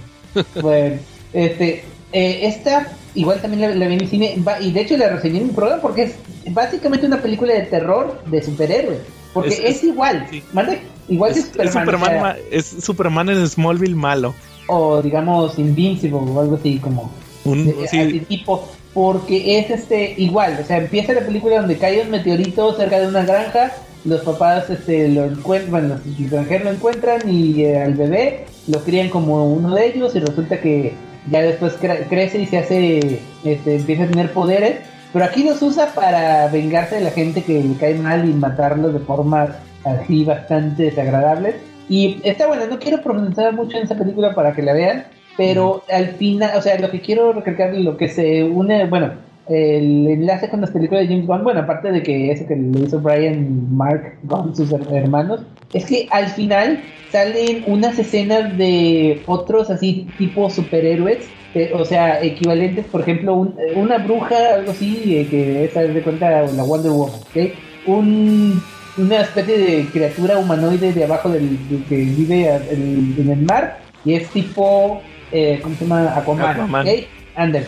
Y eh, una escena así bastante rápida en, en esa misma parte al final sale Super, o sea, el de este Ray Wilson. Era eh, Red Bolt, no Crimson Bolt. Sí, Crimson Bolt, o sea, es parte de este universo, o sea, Brightburn es parte del universo de, de Super, así que está, ahí está el enlace, por eso sí es parte de la filmografía, digamos. Sí. Y al final sale Michael Rooker, va, es el vato conspiranoico. Ah, sí, cierto, ahí está otro enlace. Y pues bueno, eh, ahora sí, la, la siguiente fue la del 2020. No, bueno, es que aquí fue cuando tuvo sus, sus problemas de que lo corrieron de Marvel, ¿ok? Sí. Y gran error para Marvel porque algo así por uno, unos tweets que hizo de, de hace como 20 años que no sé qué palabras. Unos chistes. Sí, unos chistes de, del subidos de color que los hubiera dicho, por ejemplo, en una película de, de Mel Brooks y nadie dijo, dijo nada y pues, ok. Eh, y ya después de que lo defendieron, bueno, pero en ese tiempo fue cuando DC lo contrató para la secuela de Suicide Squad, a ver si arreglaba ese mugrero, ahora, ahora sí. Este, y sí, salió esta película que no se me hizo al nivel de Guardianes de la Galaxia, pero sí está bastante entretenida. A mí me gusta mucho de la su, su Suicide Squad. Mejor que la primera. Porque Ah, sí, definitivamente. Definitivamente está mejor que la primera. Es este, sí me gustó también, sí me gustó mucho, ¿ok? Pero no, no se me hizo el nivel de Guardianes de la Galaxia. O sea, sí está bueno, ¿ok? Ujú. Y pues esta. O sea, yo el, tráiler me, me convenció desde cu- cuando vi este Starro. Dije, va a salir Starro en live action. Dije, venga, para mí es esta película. Y estuvo chido eso de que el, el Suicide Squad que salió al principio era nada más como un, una distracción para el verdadero Suicide Squad entrar a la, a la isla. Estuvo muy, muy chido, mucha, muy sang- más sangriento que el original. Y yo creo que más apegado al cómic. Ujú, sí. Sí, está muy buena. A mí me gusta mucho, te digo, esa de Suicide Squad de James Gunn. Y ahí fue como que, que la prueba de fuego de, de James Gunn, ese Suicide Squad. Así es. Ajá. Y luego. y- y- ajá. Y pues sí, de- ya después lo recontrataron de Marvel después de que lo, lo defendieron todos, hasta este ¿cómo se llama? Drax, Dave, Dave Batista, que dijo que si no regresaba se iba. Sí. Y ya ves que ahora hizo la 3, que acaba de salir este año. Así es, y pues chequen, ¿qué más podemos decir? de Se me hizo muy emotiva la parte de Rocket. Que ya lo platiqué pues. aquí yo, que, que mi parte favorita fue lo de Rocket. La parte de los chistecitos, a mí no me gustó tanto porque, o sea, vuelvo a lo mismo, vuelve a repetir otra vez lo de las primeras películas. Que yo entiendo que hay gente que les encanta, ¿verdad? Pero yo me quedo con lo de Rocket. A mí sí me gustó. Oh, sí, sí, está bastante bien el origen de, Rocket. Y a mí igual, me gustó mucho, mucho también esta película como cierre de la trilogía. Y pues sí, no sé, ya se, nada más faltó resolver, resolver, resolver lo de esta Gamora que no, no se quedó como parte del, del equipo, se fue por allá, pero igual, aparte esta Zoe Saldaña dice que ya no va a ser de Gamora, este Drag dijo que ya tampoco. Y pues ya quedó un nuevo equipo de guardianes, pero pues a ver qué nos depara el futuro. Ese equipo nuevo me gustó mucho. Se Fíjate, algo que tiene esta película, la trilogía de Guardianes de la Galaxia, y les voy a hacer una pregunta y quiero que me contesten sinceramente y en base a eso les voy a dar mi respuesta. Eh, salió una, una fotografía con el elenco de Guardianes de la Galaxia sentados en el set, caracterizados. ¿Sí la llegaron a ver? Sí, Pero de la primera. no de esta, de la tercera. Ah, no, no la vi. Sí, Espera. sí, ¿Sí la llegaste a ver, Jen? sí, yo sí, sí la vi. Ok, eh, ¿no te dio un poquito de nostalgia cuando la viste? Así como que Sí. un poquito de... Ah, Ahí está, a mí también me dio mucha emoción, me dio así como nostalgia, así de, no manches, qué chidas, qué chidas películas les salieron, qué buen equipo era. ¿No? Yo creo que es cuando te das cuenta que un equipo permea, ¿no? Así es. Ah, sabes No, sí, que ya la vi. ¿Ya sabes cuál? Es una donde también sale el hermano de Sean, de este de James Gunn, pero sin maquillaje, ¿no? No, Ajá. o sea, salen caracterizados todos, o sea, y salen. O a lo también mejor sale no es. Cosmos, y sale Rocket y, todo. Ah, no, no, entonces no es. No estoy mal yo. no, no la vi, en la- entonces, entonces no la vi. Busca esa foto y vas a ver si te da un poquito de emoción cuando la ves. Ah, la voy a buscar, Charlie. Sí, parece que, eh, haz de cuenta como la portada de un disco este, clásico o algo así, o no sé, igual de una película tipo The Breakfast Club, también cuando estaban, están todos ahí, nomás sentados, en, o sea, en, en el póster y ya, o sea, está bastante emotiva, sí, cierto. La voy a buscar, ahí les aviso cuando la, cuando la. y- y- oye, y luego tuvo el especial de, de Navidad, ese no lo dirigió él. Ah, sí, cierto, sí le dirigió él, también me- es que estaba viendo nomás la lista de películas, pero sí, él dirigió el, el, este, eh, ah, espera. Sí, Pe- ah, Pero antes de eso, bueno, es que esta es la sección de, de- de televisión.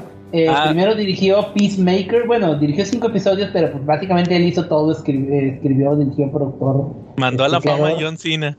Sí, pues ya tenía fama, pero ahí se consagró ya con la gente, especialmente con el bailecito al principio. Sí. Y, y, y ahí ya nos presumió a su esposa también, a la esta. ¿Cómo se llamaba? Hardcore, Eh, ¿Eso es esposa de quién? de James Gunn. ¿En serio? Está casado con ella. Era su novia, Ah, creo ¿no que en aquel entonces. Sí, era su novia la, la hardcore. De hecho, hasta cu- cuando empezó lo de DC, toda la bronca de DC, eh, subió una foto de ella vestida de Wonder Woman. O sea, Ah, como que ok. como que se robaron un traje de Gal Gadot y a ver, póntelo para nuestras cochinadas. Ok, y, es- no, y le no tomó que fotos. Sí, Ah. hardcore la chava. Jennifer Holland. ok, De hecho, hasta hicimos el chiste. De hecho, hasta yo hice el chiste alguna vez. No sé si tú te acuerdas del primer episodio de Peacemaker, cuando Peacemaker se va con una chava y luego que resulta que es extraterrestre y que le, la, la elimina. Y luego le habla que, ah, pasó algo. ay, que le hablan a Hardcore. Hardcore estaba en ropa interior dormida y luego se para, acá bien sexy, y, y se pone el pantalón y tú lo estás viendo ahí en ropa interior que se está vistiendo. ¿ah? Entonces eh, hice el chiste y de hecho mucha gente lo decía de que, no, este cuate nomás grabó esa escena para presumirnos a su vieja. Sí, miren lo que tengo. Y luego, este, y luego, ahí todavía era su novia, luego se casaron. Y ahorita sí es su esposa, ya tiene rato que se casaron ahí. Órale. No, pues Sí. está chido. Y la serie, la, la serie de Peacemaker está, está buena también. Sí, está muy divertida. Y pues, vale la- y después lo que lo nombran encargado del universo DC. Ándale. Así es, que para mí fue una buena, buena elección, o sea, pero depende, porque por ejemplo, eh, ya, bueno, yo siempre digo que yo, yo sí defiendo a Zack Snyder, me gustan mucho sus películas, excepto Batman contra Superman, me gustan mucho sus películas, pero como director, como, ¿cómo se llama? Como el, el que guía pues o una, una serie de películas, un universo pues, yo insisto que no funciona. O sea, él que le ponen a dirigir películas y ya. Ahora, James Gunn ya demostró que sí sabe dirigir películas, ¿ok? Ahora vamos a ver, o sea, yo no quiero juzgar todavía hasta empezar a ver su nuevo universo DC, a ver qué tal, ¿ok? Sí, Y su siguiente va a ser esta, la de Superman, ¿cómo, se- cómo se llama? Ya se me olvidó. Legacy. Le- no, Legacy. Sí, no, Superman Legacy. ¿Sí, no? No, la, la, o sea, la nueva. Sí, Superman Ah, sí, Legacy. sí, sí, Superman Legacy. Y creo que también este, estaba viendo aquí que. Ah, no, pero no como director, pero escritor, creador, de Creature Commandos. Ujú. Pero creo que, eh, creo que esa es, es animada. Sí, fíjate que me llama mucho la atención y por eso te quería preguntar del tema de... Tú que fue hace rato que me, me decías del tema de que no veías a Nathan Fillion como Guy Garner.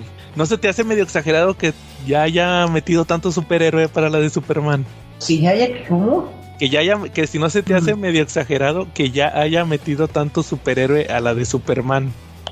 Pues yo creo que sí, pero es- bueno, es que para empezar había dicho que no era no era una historia de origen otra vez, así que Ajá. digamos es un Superman ya establecido y a lo mejor es lo que quiere empezar a crear el este universo ya metiendo más personajes. Pero a ver, ¿quién más sale aparte de Will Garner? Hawk Girl, Ah, sí, sí, sí. sí. Metamorfo va a ser este cuate el que le... ¿Tú no viste Gotham? El que le hacía de Víctor Sass, un pelón sin cejas, va a ser... Ah, no, no, no, pero lo- eh, no vi, bueno, vi Gotham al principio, pero ya, ya sé quién es, él salía en Barry. Sí. Este va a ser Metamorfo. Y luego pues el Authority va a salir de Authority. Este, y creo que más ¿En la película de Superman? en la película de Superman iba a salir Authority. Dale.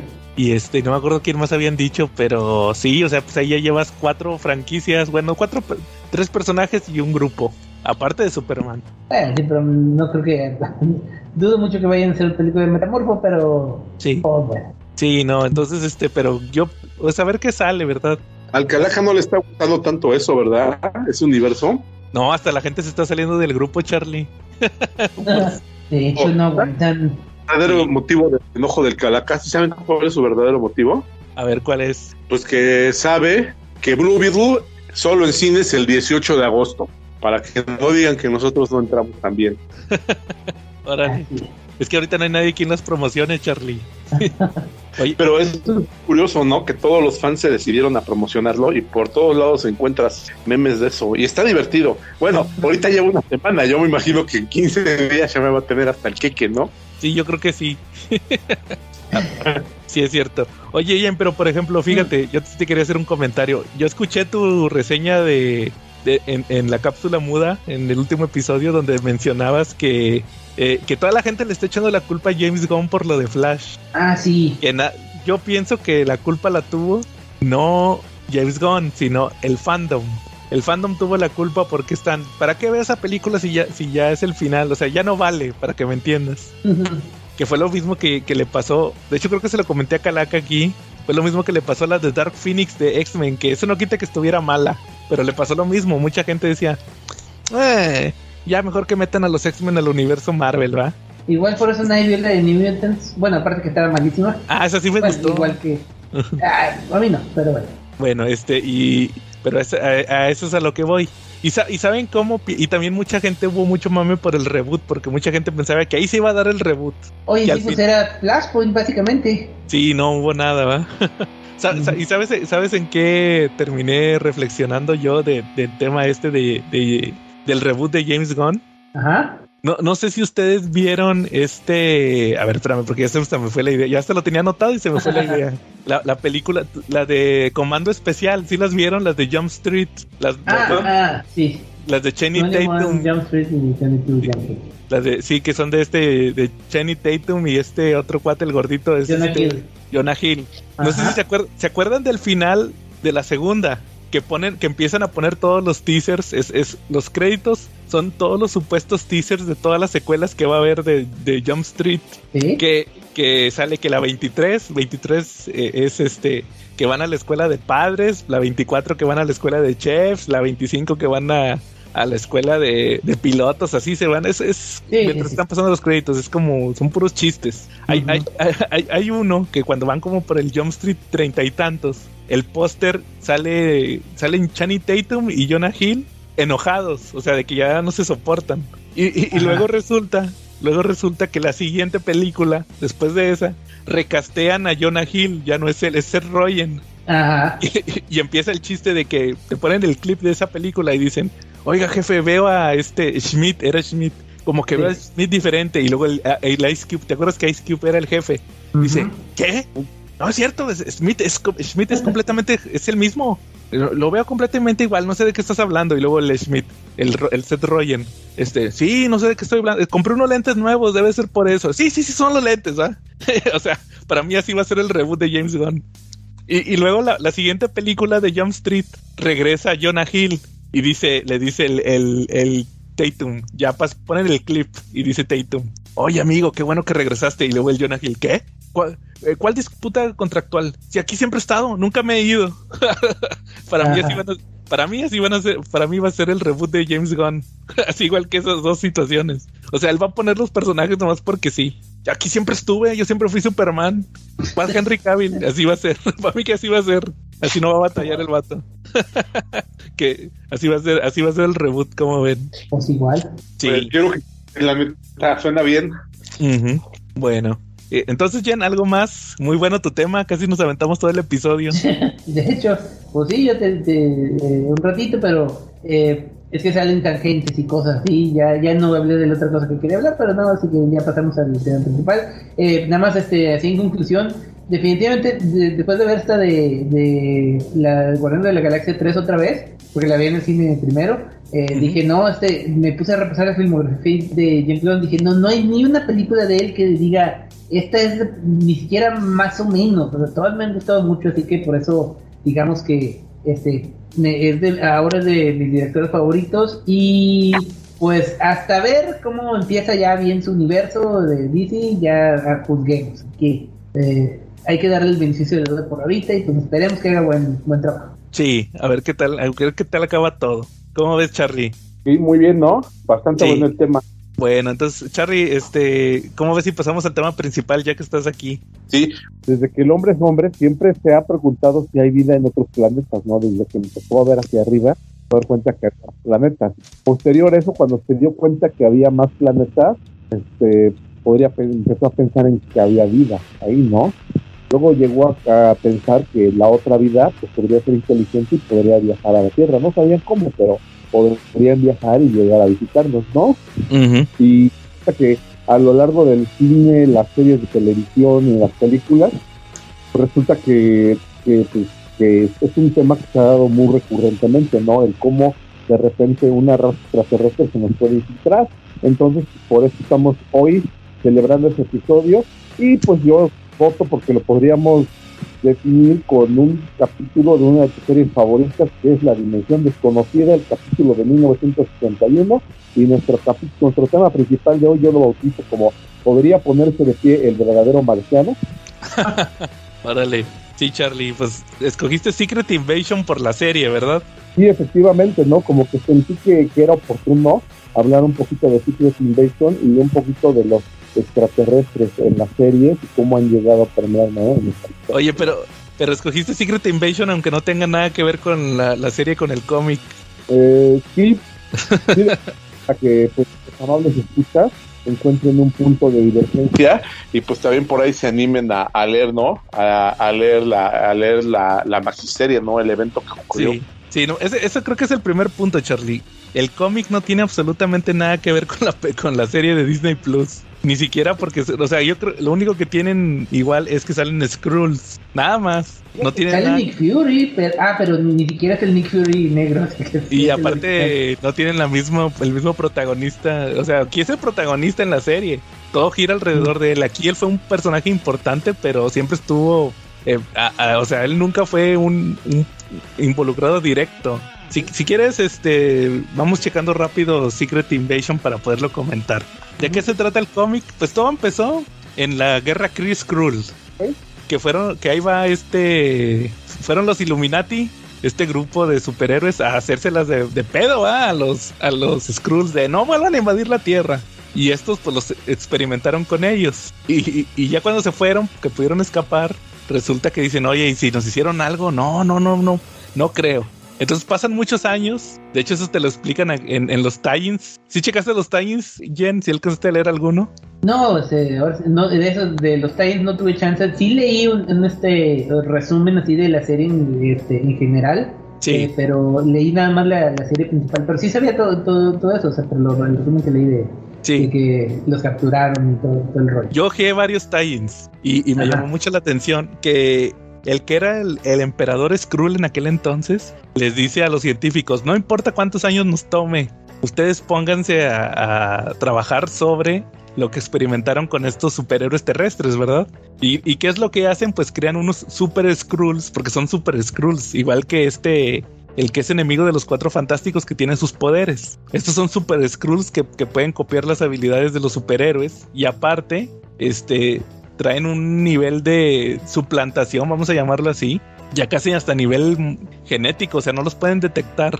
Literal se vuelven ellos. Entonces, este, resulta que ahí en la Tierra se dan cuenta que mataron a Electra y resulta que es un Skrull. Entonces, Tony Stark, que es el director de Shield después de Civil War, se da cuenta de esto y dice, oye, pues hay que averiguar qué está pasando con los Skrulls y de hecho le habla a Hank Pym y a Reed Richards, que son como que sus manos derecha. Y resulta que en eso se detecta que la Tierra cae una nave Skrull, ahí van y, luego lo peor de todo es que estamos en medio de la guerra civil. O sea, ya pasó la guerra civil. Estamos en la parte de, de esta de la iniciativa y todo eso. ¿va? O sea, de que están los, los Avengers sancionados por el gobierno y los Avengers rebeldes, ¿va? Que son los, los New Avengers. Y se juntan los equipos en la Tierra Salvaje porque ahí cae la nave. Y resulta que en la nave venían otro, unos superhéroes, entonces ahí se arma como que la controversia porque no saben si son Skrulls o si son o no son. Entonces ahí, en ese momento, eh, empieza el plan de la reina Skrull, porque resulta también en otro tie te explican, porque eso no sale en la serie principal. Bueno, sí salen las primeras páginas, pero no te lo explican así, o sea, no, te dan el contexto. Resulta que había una princesa Skrull que ella quería que el pueblo se uniera para atacar la Tierra y el rey Skrull, el otro, el, emperador le dijo, espérate a que terminen los experimentos. Y luego resulta que pues los Skrulls estaban todos madreados porque eh, se supone que Galactus consumió su planeta principal y eso hizo que los Skrulls, ya los, los que quedaban, fueran a buscar a la princesa que ya había estado desterrada. Y ahora sí se ejecutan su plan y su plan es hacer la Secret Invasion. Entonces pues ahí se arma el ataque, empiezan a neutralizar, por ejemplo, a los Cuatro Fantásticos, a los Thunderbolts, a Shield, hasta Tony Stark le meten un virus en la armadura. A Sword. A Sword también, ¿verdad? En el espacio explotan la, que es como la, sí, pues la base, ¿verdad? Base espacial de Sword también. Y entonces, pues ahí resulta que, que llega la reina Scrooge, que todo este tiempo fue Spider-Woman, Jessica Drew. Y revela que pues que pues, se van, van a invadir la Tierra, ¿verdad? O sea, ellos se van a quedar con el planeta. Y pues ahí es, ahí es donde se unen todas las tramas, se supone. Porque pues están los Avengers divididos y, y otros talles que se me hicieron muy buenos, Jen, que tampoco vienen aquí, se tocan muy superficialmente es que los Skrulls estuvieron detrás de Civil War, también les ah, tocó vivir, les tocó vivir House of M. Este, ellos, ellos no fueron los causantes de House of, de House of M, ahora sí que ahí sí fue Wanda. Wanda la loca. Exacto. Planearon Civil War, también planearon echar fuera a Hulk y planearon este todo lo que había estado pasando en las últimas fechas habían sido los Skrulls manipulando, o sea, obviamente porque tenían la habilidad de hacerse pasar por de suplantar, o sea, suplantaron personajes importantes de la Tierra. Entonces, ajá, entonces hasta, aquí como ven esta, esta trama, ¿qué les pareció hasta aquí? Pues porque creo que es casi toda la trama. Mira, yo creo que hablar de los Skrulls es remontarnos casi al inicio del universo Marvel, porque pues la primera aparición que tuvieron fue en el Fantastic Four número 2. De hecho, fueron creados Stan Lee y Jack Kirby, ¿no? Eh, viven pues obviamente el planeta Skrullus y pues su emperador es Dorrek, Dorrek IV, creo. Dorrek IV es el emperador, el que, el que generalmente sale en las líneas de cómics, ¿no? De ahí salieron, este, de ahí regresaron en el número 18 de Fantastic Four, tengo entendido. Que es cuando sale Super Skrull. Efectivamente, y luego de ahí regresaron en el Avengers número 92. Ellos pues tienen, tienen unas historias bastante interesantes en los Cuatro Fantásticos, incluso en algún momento cuando cuatro exploradores Skrulls suplantaron a los Cuatro Fantásticos, este, cuando fueron derrotados, Reed Richards los, los hipnotizó para que se convirtieran en vaquitas y olvidaran todo su pasado como Skrulls. Entonces, pues resulta que esas vaquitas las dejaron ahí pastando, se le olvidaron, digo, para ser Mr. Fantástico y muy responsable y muy inteligente, se le fue el Pex Machine porque resulta que hubo gente que sí se comía esas, vaquitas y de ahí generaron cierto tipo de poderes y cierto tipo de mutaciones por comer carne de marciano, ¿no? Sí. Sí, esa, esa miniserie, la miniserie de Scroll Kill Crew, de este Morrison y Miller, creo. Ajá. Bueno, Warren Ellis, Warren Ellis. Sí, y de hecho también este, pues hay guiños a la cultura popular por parte de los Skrulls, porque también durante Secret Invasion y en algunas miniseries de Marvel vemos cómo aparecen este, clones de los Beatles, de los Skrulls, ¿no? Sí. Y vemos cómo los Skrulls suplantaron a los Beatles y en algún momento pues es la explicación que te dan si de repente ves una celebridad que ya está muerta desde hace mucho y la ves caminando por la calle es un Skrull, ¿no? Ah, órale. Entonces pues sí, como bien dice, los Skrulls llevaban años suplantando en la Tierra y años a tal nivel que, nos vemos que, en Avengers Ghost Coast murió Mockingbird, que era la esposa de, de, ¿cómo se llama? Hawkeye. Y resulta que hasta Secret Invasion nos enteramos que la que murió era un Skrull, que la verdad Mockingbird estuvo prisionera de los Skrulls durante muchos años, ¿no? Sí, exacto. Oye, Charlie, una duda. Fíjate que aquí viendo Secret Invasion, hay una parte donde sale un Skrull disfrazado de Tom Cruise. Por eso el vato no envejece. o sea, nomás como que se seca. Sí, yo creo que sí, yo creo que eso está, eso está entretenido. Digo, tiene bastantes guiños divertidos la serie, por eso me gusta tanto. Y, pero también tiene sus lados muy amargos, ¿no? Digo, yo, yo tengo mucha preferencia por Hawk Pink, como superhéroe. Y siempre me pega muchísimo el hecho de saber que, que él fue suplantado por un Skrull y que durante la época en que el Skrull lo suplantó fue la época en que Hampin fue más exitoso como héroe. Sí, y luego también resulta que en uno de los tie te explican cómo lo suplantaron. Fue una, fue, ¿saben, ¿Saben por qué fue? Porque la Skrull que lo suplantó se disfrazó de una chavita como de 18 años. Algo así como. Ah, caray. Sí, lo iba a ver a las conferencias. Sí, lo fue a ver a unas conferencias y ahí se le metió literal hasta en la cama. Y ya este, cuando le dice, oye, platícame de cuando fuiste Avenger, ay, platícame de eso. Y luego le, oye, platícame de las guerras Chris Krull. Y ahí es cuando lo madrea y lo suplanta. Y luego lo Sí. peor de todo, lo peor de Lo- todo es que Quería Ajá. era saber de primera mano todo lo que había pasado con los héroes para poder pasar la información y Sí. que estuvieran lo mejor nutridos de información todos los Skrulls, ¿no? Que no regaran el tepache a la hora de estar suplantándolos. Sí, y, y lo peor de todo, Charlie, es que, o sea, lo que sí se me hizo más gacho, es que al final, cuando ya lo madreó, este, tocan la puerta y es esta Janet Van Dyne y la chava nomás sale, o sea, la chava Skrull sale nomás tapándose con la sábana y "Eh, vengo, vengo a buscar a mi ex esposo, dice, no está. Y le dice, ¿cuántos años tienes? Suficientes. Y luego ya le dice, bueno, pues nomás vengo a decirle que le vengo a dejar los papeles del divorcio.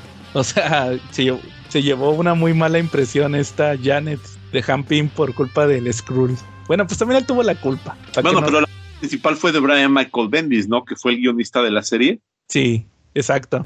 Y, y- y era en Avengers, eso pasó en Avengers que también escribía Bendis. Lo, les recomendaría que checaran ese número, pero no, porque lo dibuja John Romita Jr. No. No, no lo chequen, la neta. ¿Qué más, Charlie, de los Skrulls? Eh, pues que ellos estuvieron poco a poco llevando, llevando la pauta en los acontecimientos de Marvel para poder este, terminar dominando la Tierra, ¿no? Pues, pues de repente este, motivaron, pues la, como tú dices, la Civil War.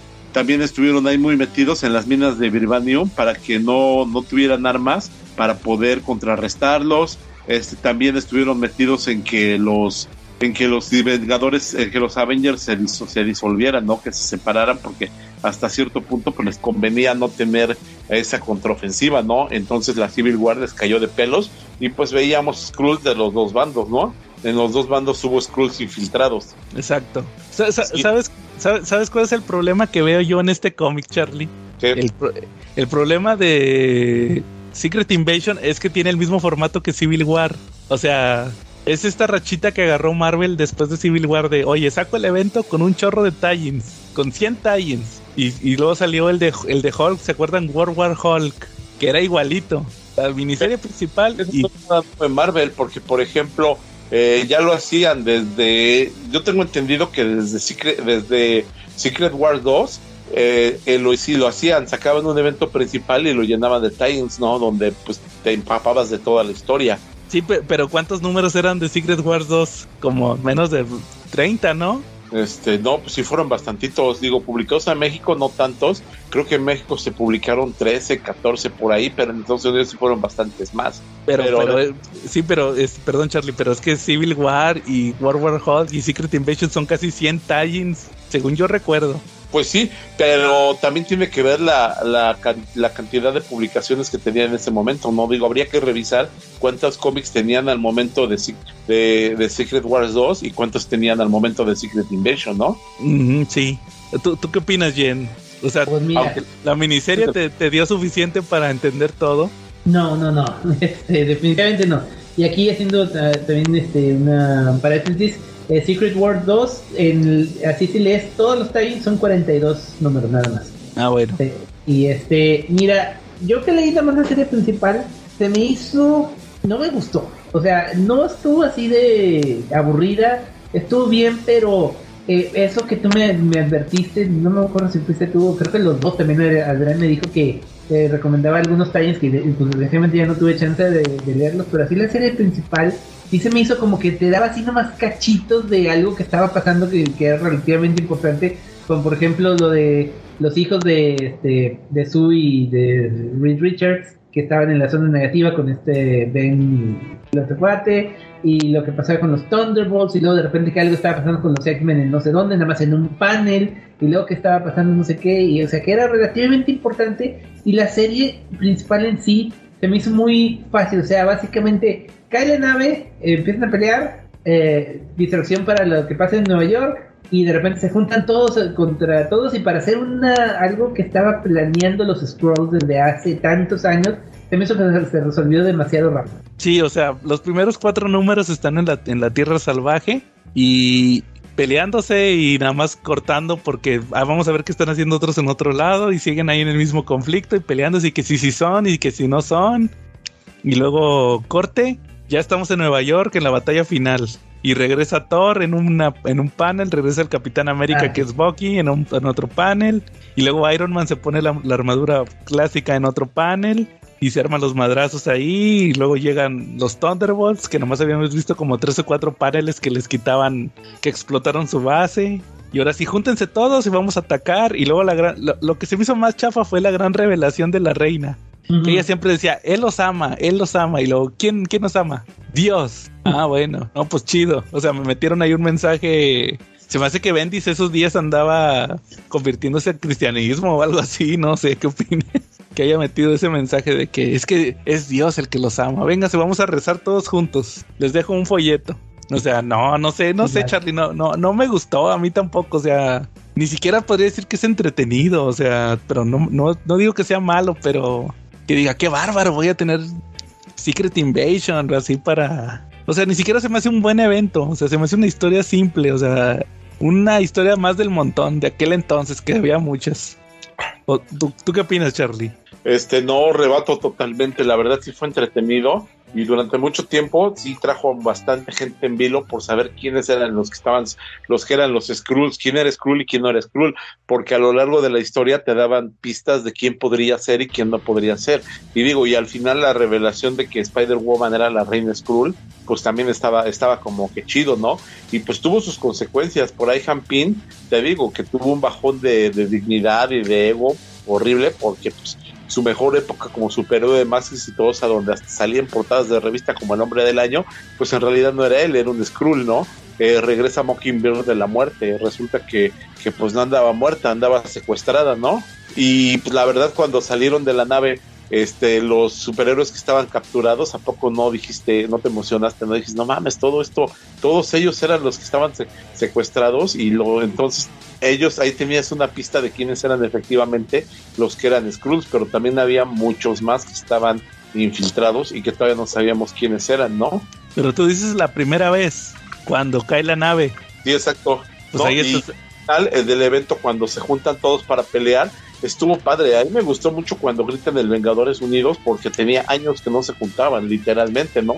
O sea, ya tenía mucho rato que no veías a los Vengadores juntos y que no gritaban eso. Digo, al final te quedas con un sabor de, de boca del gazagol del oportunismo de Norman Osborn porque termina, termina frente a todo el mundo siendo el que a ojos de todos derrota a la máxima invasión Skrull y pues a partir de ahí él se emplaza como rey del mundo, ¿no? En Hammer. Sí, que, que, que Entonces- fue, que fue a dar otra etapa que fue la de los Dark Avengers. Efectivamente, también es otra es una época en que si bien este él no teníamos no ya, ya había internet, el internet todavía estaba un poquito en pañales, no teníamos esa capacidad de comunicación que hay en este momento. Entonces, pues de repente también había teorías conspirativas muy entretenidas. Había una de las teorías conspirativas cuando estábamos a medio evento que decía que, que al final los Skrull terminaban ganando la Secret Invasion y que ahora la Tierra era parte del Imperio Skrull sin que la Tierra, sin que los habitantes de la Tierra lo supieran y que los héroes iban a actuar como forajidos para, pues para liberar a la Tierra, lo cual también se me hacía una, una trama que de haber pasado se me hubiera hecho bastante entretenida, ¿no? Era, Ujú. eh, y ya estaban anunciando el Dark Reign, pero obviamente pues las teorías de conspiración le daban al Dark Reign algo diferente, ¿no? Decían, no, pues la Tierra pasó a ser parte del Imperio Skrull y por eso se llama Dark Reign. Ajá. Pero no sé, Charlie, la mera verdad, no, no me termina de cuajar este evento de Secret Invasion. No, Bueno. no sé, Por O sea- está- Nada más ve el evento principal, ¿qué tanto te llama? pues casi nada. No La mera- eso.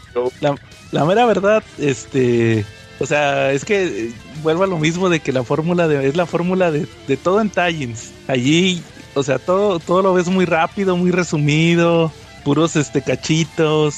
O sea, todo se, se, ¿cómo podría decirse? Se, eh, se se dispersa mucho el evento, o sea, de que sabes que vete al tie tal y vete, si quieres saber esto, vete acá.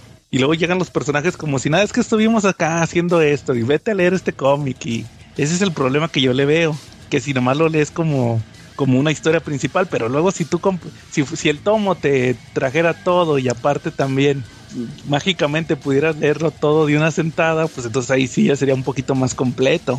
Ese es el detalle que yo le veo. Digo, ahí el tema es la extensión que tiene, porque no es un, no es un evento ligero, ¿no? no, es un evento, pues si por ejemplo, eh, Actos de Venganza fue un, un, más o menos grande y se puede más o menos poner en tres omnibuses de, de Marvel, si ya hizo, este, también este, Secret Invasion sería, sería un poquito más difícil o serían unos omnibuses mucho más gruesos, ¿no? Para poder incluir todo. Así es. Sí, yo creo que ese es el problema, Charlie, pero, o sea, no, no, no pienso que sea muy, muy, muy malo, no. Pero el problema es que yo creo que está mal estructurado. Sí, pero es que es la fórmula de Bendis de estirar. Es, es, que es lo que él hacía en aquel entonces. Estiraba todo. Ese, ese yo creo que es el problema principal de este cómic. ¿Andrés? Que yo pienso que ese es el problema principal de ese cómic, que se estira demasiado. O sea, se, se, se va para los tallings, ¿sabes qué? Chécalo en este otro título y todo esto. Y pues al final, este, pues como que eso le quita mucho impacto a la larga. O sea, si tú vas y compras un tomo, mira, aquí dice Secret Invasion, voy a leerlo por, por la serie ahorita que está de Nick Fury. Pues dices, oye, pues como que le quita impacto, ¿no? No, no, no sé si opinas lo mismo, Jen. Le quita impacto eso de que pues ya todo está nada más, este, pues ya muy, con, o sea, muy diluido más bien. Pues igual, o sea, mira, a mí, o sea, estoy de acuerdo con Charlie que sí está entretenido, o sea, sí me, me gustó eso. O sea, no me gustó eso de que faltaba muchos detalles para tener la historia completa, eh, pero eh, leyendo la, la miniserie, o sea, me la aventé en, ah no, me la aventé primero en, la noche anterior y luego el resto el, día siguiente, pero o sea, sí está entretenido, ¿ok? Y sí me gustó el concepto de la invasión, ok, eso está, está bien, pero sí, mi único problema es eso también del, de los, de los y yo creo que porque acostumbro ahorita en mis relecturas que sí estoy leyendo los eventos con toda en todo el orden de lectura. Por ejemplo, acabo de, no tiene mucho que terminé la de Invasion de DC. Y ahí sí me lamenté la, la, la, miniserie principal, que bueno, ahí son tres números. Y los tie así igual, completos en orden de lectura. Igual así leí Millennium y leí La Crisis. La Crisis está bastante más larga. Y de aquí sigue, creo que eh, War, of the Gods, que igual voy a leer la, la, la principal y todos sus tie Órale. Y, y sí, ese es el problema, mi problema con, con esta serie que insisto, me gusta el concepto y sí me sí estaba entretenida la, la, la serie principal que fue la que yo leí. Exacto, sí, o sea, es que el detalle es que yo creo que a la larga pierde cierto impacto el hecho de que esté tan diluido. No que no sea interesante el, el, tema de los Skrulls, sino de que si tú agarras un tomo así nada más, a Secret Invasion, y vienen los, la pura serie principal, pues te deja sin mucho contexto, ¿va? De que, ¿por qué tengo que buscar estos números y todo eso? Y tengo que irme a buscar esto. Ese yo creo que ese es el problema. Bueno, aparte era, era la época también, como tú dijiste, que era, eh, o sea, no te dejaban descansar porque era evento y evento, o sea, estaba, este, eh, Civil War, luego World War Hulk, luego apenas se acababa y empezaba este, Secret Invasion, se acaba, empezaba Dark Reign, luego Fear Itself, y así se iban con evento y evento que ya hartaba también. Avengers contra X-Men, creo que ahí fue cuando ya le frenaron después de ese. Y luego Civil War 2, y luego, no, siguió Original Sin, y luego Civil War 2, y no, Original Sin, y luego fue Secret Wars, otra vez, la de Hickman, y luego ahora sí, Civil War 2, y luego ya todos estos eventos que vemos cada año y cada año. Pero, pero en esos años, en lo de Civil War y Secret Invasion, ahí sí se la bañaron con tanto tie Sí. ¿Cómo ves, Charlie? Pero no, sí está bueno, o sea, sí, sí, sí, está, pero creo que pierde mucho impacto. Pues a mí sí me gustó, digo, sí tuvo sus consecuencias, por ejemplo, este que vimos que Janet Van Dyne de Wasp eh, la convierte, la tratan de convertir en una bomba y se engulle materia negra y Thor la tiene que sacrificar y también dejamos de ver a Wasp a la avispa durante bastante tiempo, ¿no? Sí, como unos, ¿qué? Tres, tres años yo creo, no sale.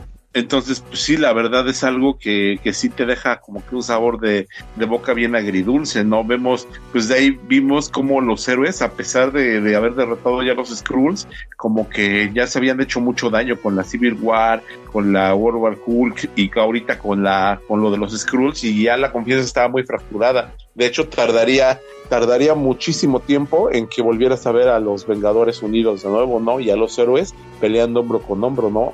Después de eso todavía.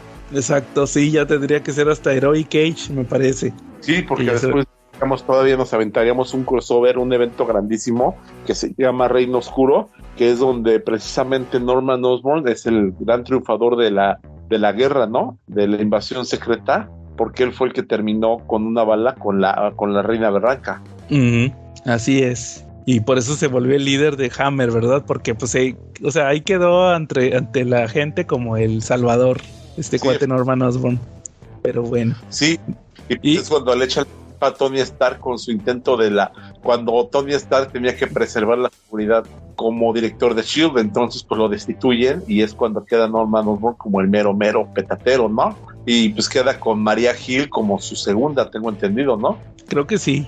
O sea, ya él queda, queda a cargo. Sí, y luego vemos cómo Norman Osborn termina apropiándose de la torre, de la torre Avenger, y es cuando empieza a crear sus Dark Avengers, ¿no? Sí, ahí sale Venom y todos estos personajes, ¿verdad? Que se vuelven los Avengers. Daken, es Venom, Daken, estas, estas Songbird, o ¿cómo se llamaba? Warbeard, la de los Thunderbolts, todos esos. Sí. Y a raíz también de la Secret Invasion, pues vemos cómo se une la Cábala, que son los Illuminatis oscuros, ¿no? Ah, sí que ahí está Loki, mujer, ¿verdad? Sí, efectivamente, o sea, sí tuvo sus cosas buenas y sus repercusiones, porque a raíz de Secret Invasion, pues viste esta, esta delicia de grupo, porque está Doctor Doom, está Namor, está The Hood, está Emma Frost y está Loki, pero convertido en mujer. Entonces, pues dime si no está padre esta, esta cábala, ¿no? Esta pues línea. Es que, eh, sí, o sea, en ese momento representaron varios, varios, varias historias, como por ejemplo eso de Emma Frost fue lo de los Dark X-Men. Sí, efectivamente. Y luego de ahí vemos cómo este tenía, uh, si no mal recuerdo, Norman Osborn tenía al Sentry para, para que en su forma de Void espantara a todos ellos, ¿no? Y creo que sí, hasta, hasta el Doom le daba miedo, ¿no? Cuando le presentaba The Void, ¿no?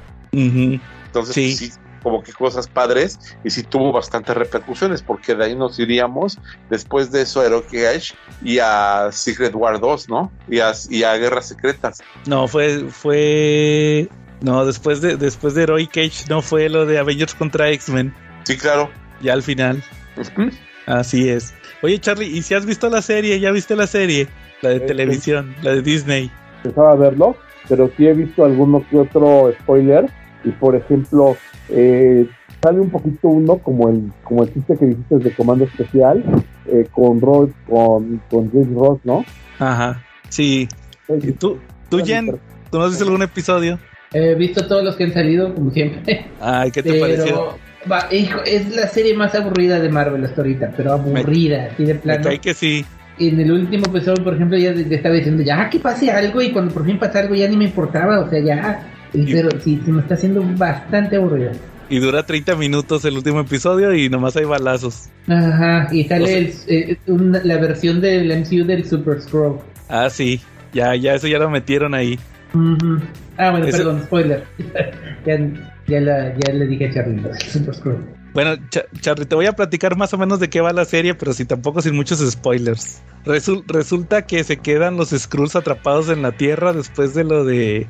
O sea, fue mentira todo eso de Carol Danvers que les iba a conseguir un planeta.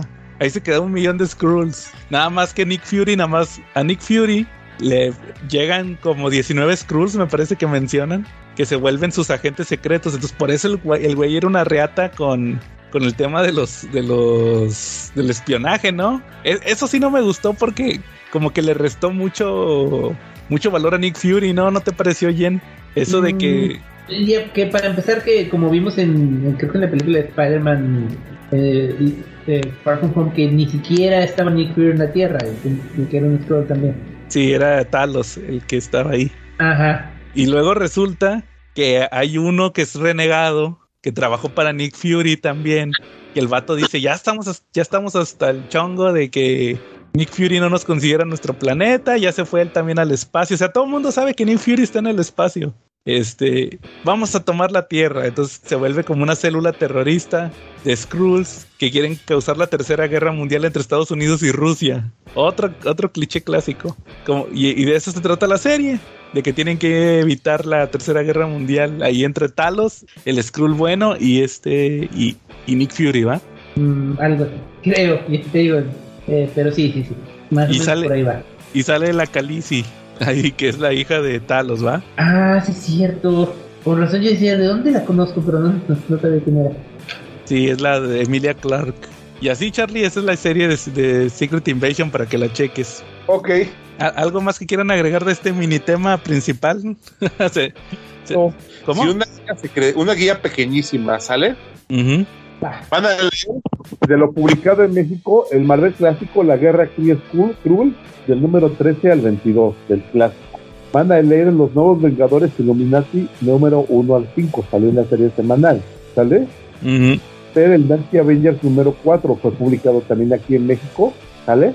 Van a leer la serie principal de Secret Invasion del 1 al 8, ¿ok? The New Avengers, los números 26 al 29 y Mighty Avengers del 7 a 11. Ahí es donde se da generalmente todos los actos principales de New, ¿sale? Y. Secret Avengers, la iniciativa del 2 al 7, ¿sale? Ahí es donde van a encontrar los capítulos principales de la serie. Pueden leer esos, ya tienen bastante idea de qué fue lo que pasó. Ya todos los demás sí pasaron cosas importantes, pero lo principal vino en estos números, ¿vale? Ahí está toda la carnita. Órale. Entonces ahí está De completo. haber por si- sabido antes. Sí, Porque ya te hubieras ahorrado mucho tiempo y mucho dinero. sí. No, es que por, más bien porque no, no, no tuve chance, como me dijo este, eh, este yo apenas hace como tres días, ya no tuve chance más, más que leer la serie principal y de haber sabido cuáles eran los más importantes me hubiera aventado. Sí, pero no te perdiste de mucho, la neta. Bueno, Ah, sí está padre, sí está buena. Yo digo que lo chequen si les llama la atención. Pero sí tienen que checar tie-ins, eso sí, lo que dijo Charlie. Chequen tie-ins porque sí, sí se ocupa. Como en los como los eventos de Marvel de aquel entonces, todos tienen que checar tie-ins. No les, no les funciona la sola miniserie principal. Bueno, Charlie, entonces si no hay nada más, pues ¿cómo ves si terminamos por esta semana? Ok. Va, muy bien. Si no hay nada más, esta semana estuvimos el Skrull que suplantó a Joe. Jen el Skrull. y el Skrull que suplantó al Calaca. Va. Bueno, muchas gracias, Jen, por habernos acompañado. Ya sabes que puedes venir cuando tú quieras, aunque digas que luego no te invitamos, ¿va? Porque, porque nos tiras indirectas. No, sí, gracias, gracias por la invitación. Fíjate que en el de las tortugas ninja, yo estaba a punto de poner el comentario de que, de que yo quería entrarle ese, pero Nos luego vi que el. Quetzal- Sí, pero es que vi que el Quetzal ya se había apuntado y dije, uh, no. este, Nah, hombre, ese, ya ves lo que causas, Quetzal, ya ves. Yo sé que nos estás escuchando. Ajá, que- no, pero- hubieras, te hubieras apuntado. Sí, yo sí quería, quería ese porque aparte ahorita de también mis relecturas estoy en la serie original de, de las tortugas, así que eh, pues tenía tema de que hablar. Pues, bueno, otra. Órale, sí. No, y aparte te hubieras, nos hubieras dicho desde el principio, porque ese, el Quetzal nada más dijo hasta el mismo sábado, ya cuando íbamos a grabar. ¡Ay, inviten! Uh, Ahí tuvo, tuvo toda la semana para decir y no dijo. No, dijo desde antes, porque yo, yo me acuerdo que sí faltaban unos días para, para el sábado y, y ya, ya estaba su comentario y ya por eso ya no dije nada. Bueno, yo creo que lo ignoré entonces. Ah, Probablemente.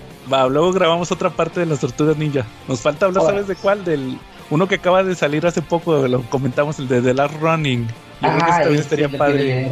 Sí, ese estaría bueno comentarlos. Igual, igual cuando lo grabemos, si alguna vez sale en México o, o conseguimos primero el trade en inglés, que es lo más probable, y lo platicamos, te invitamos. Órale. Va, muy bien. Bueno, entonces nos vemos la próxima semana.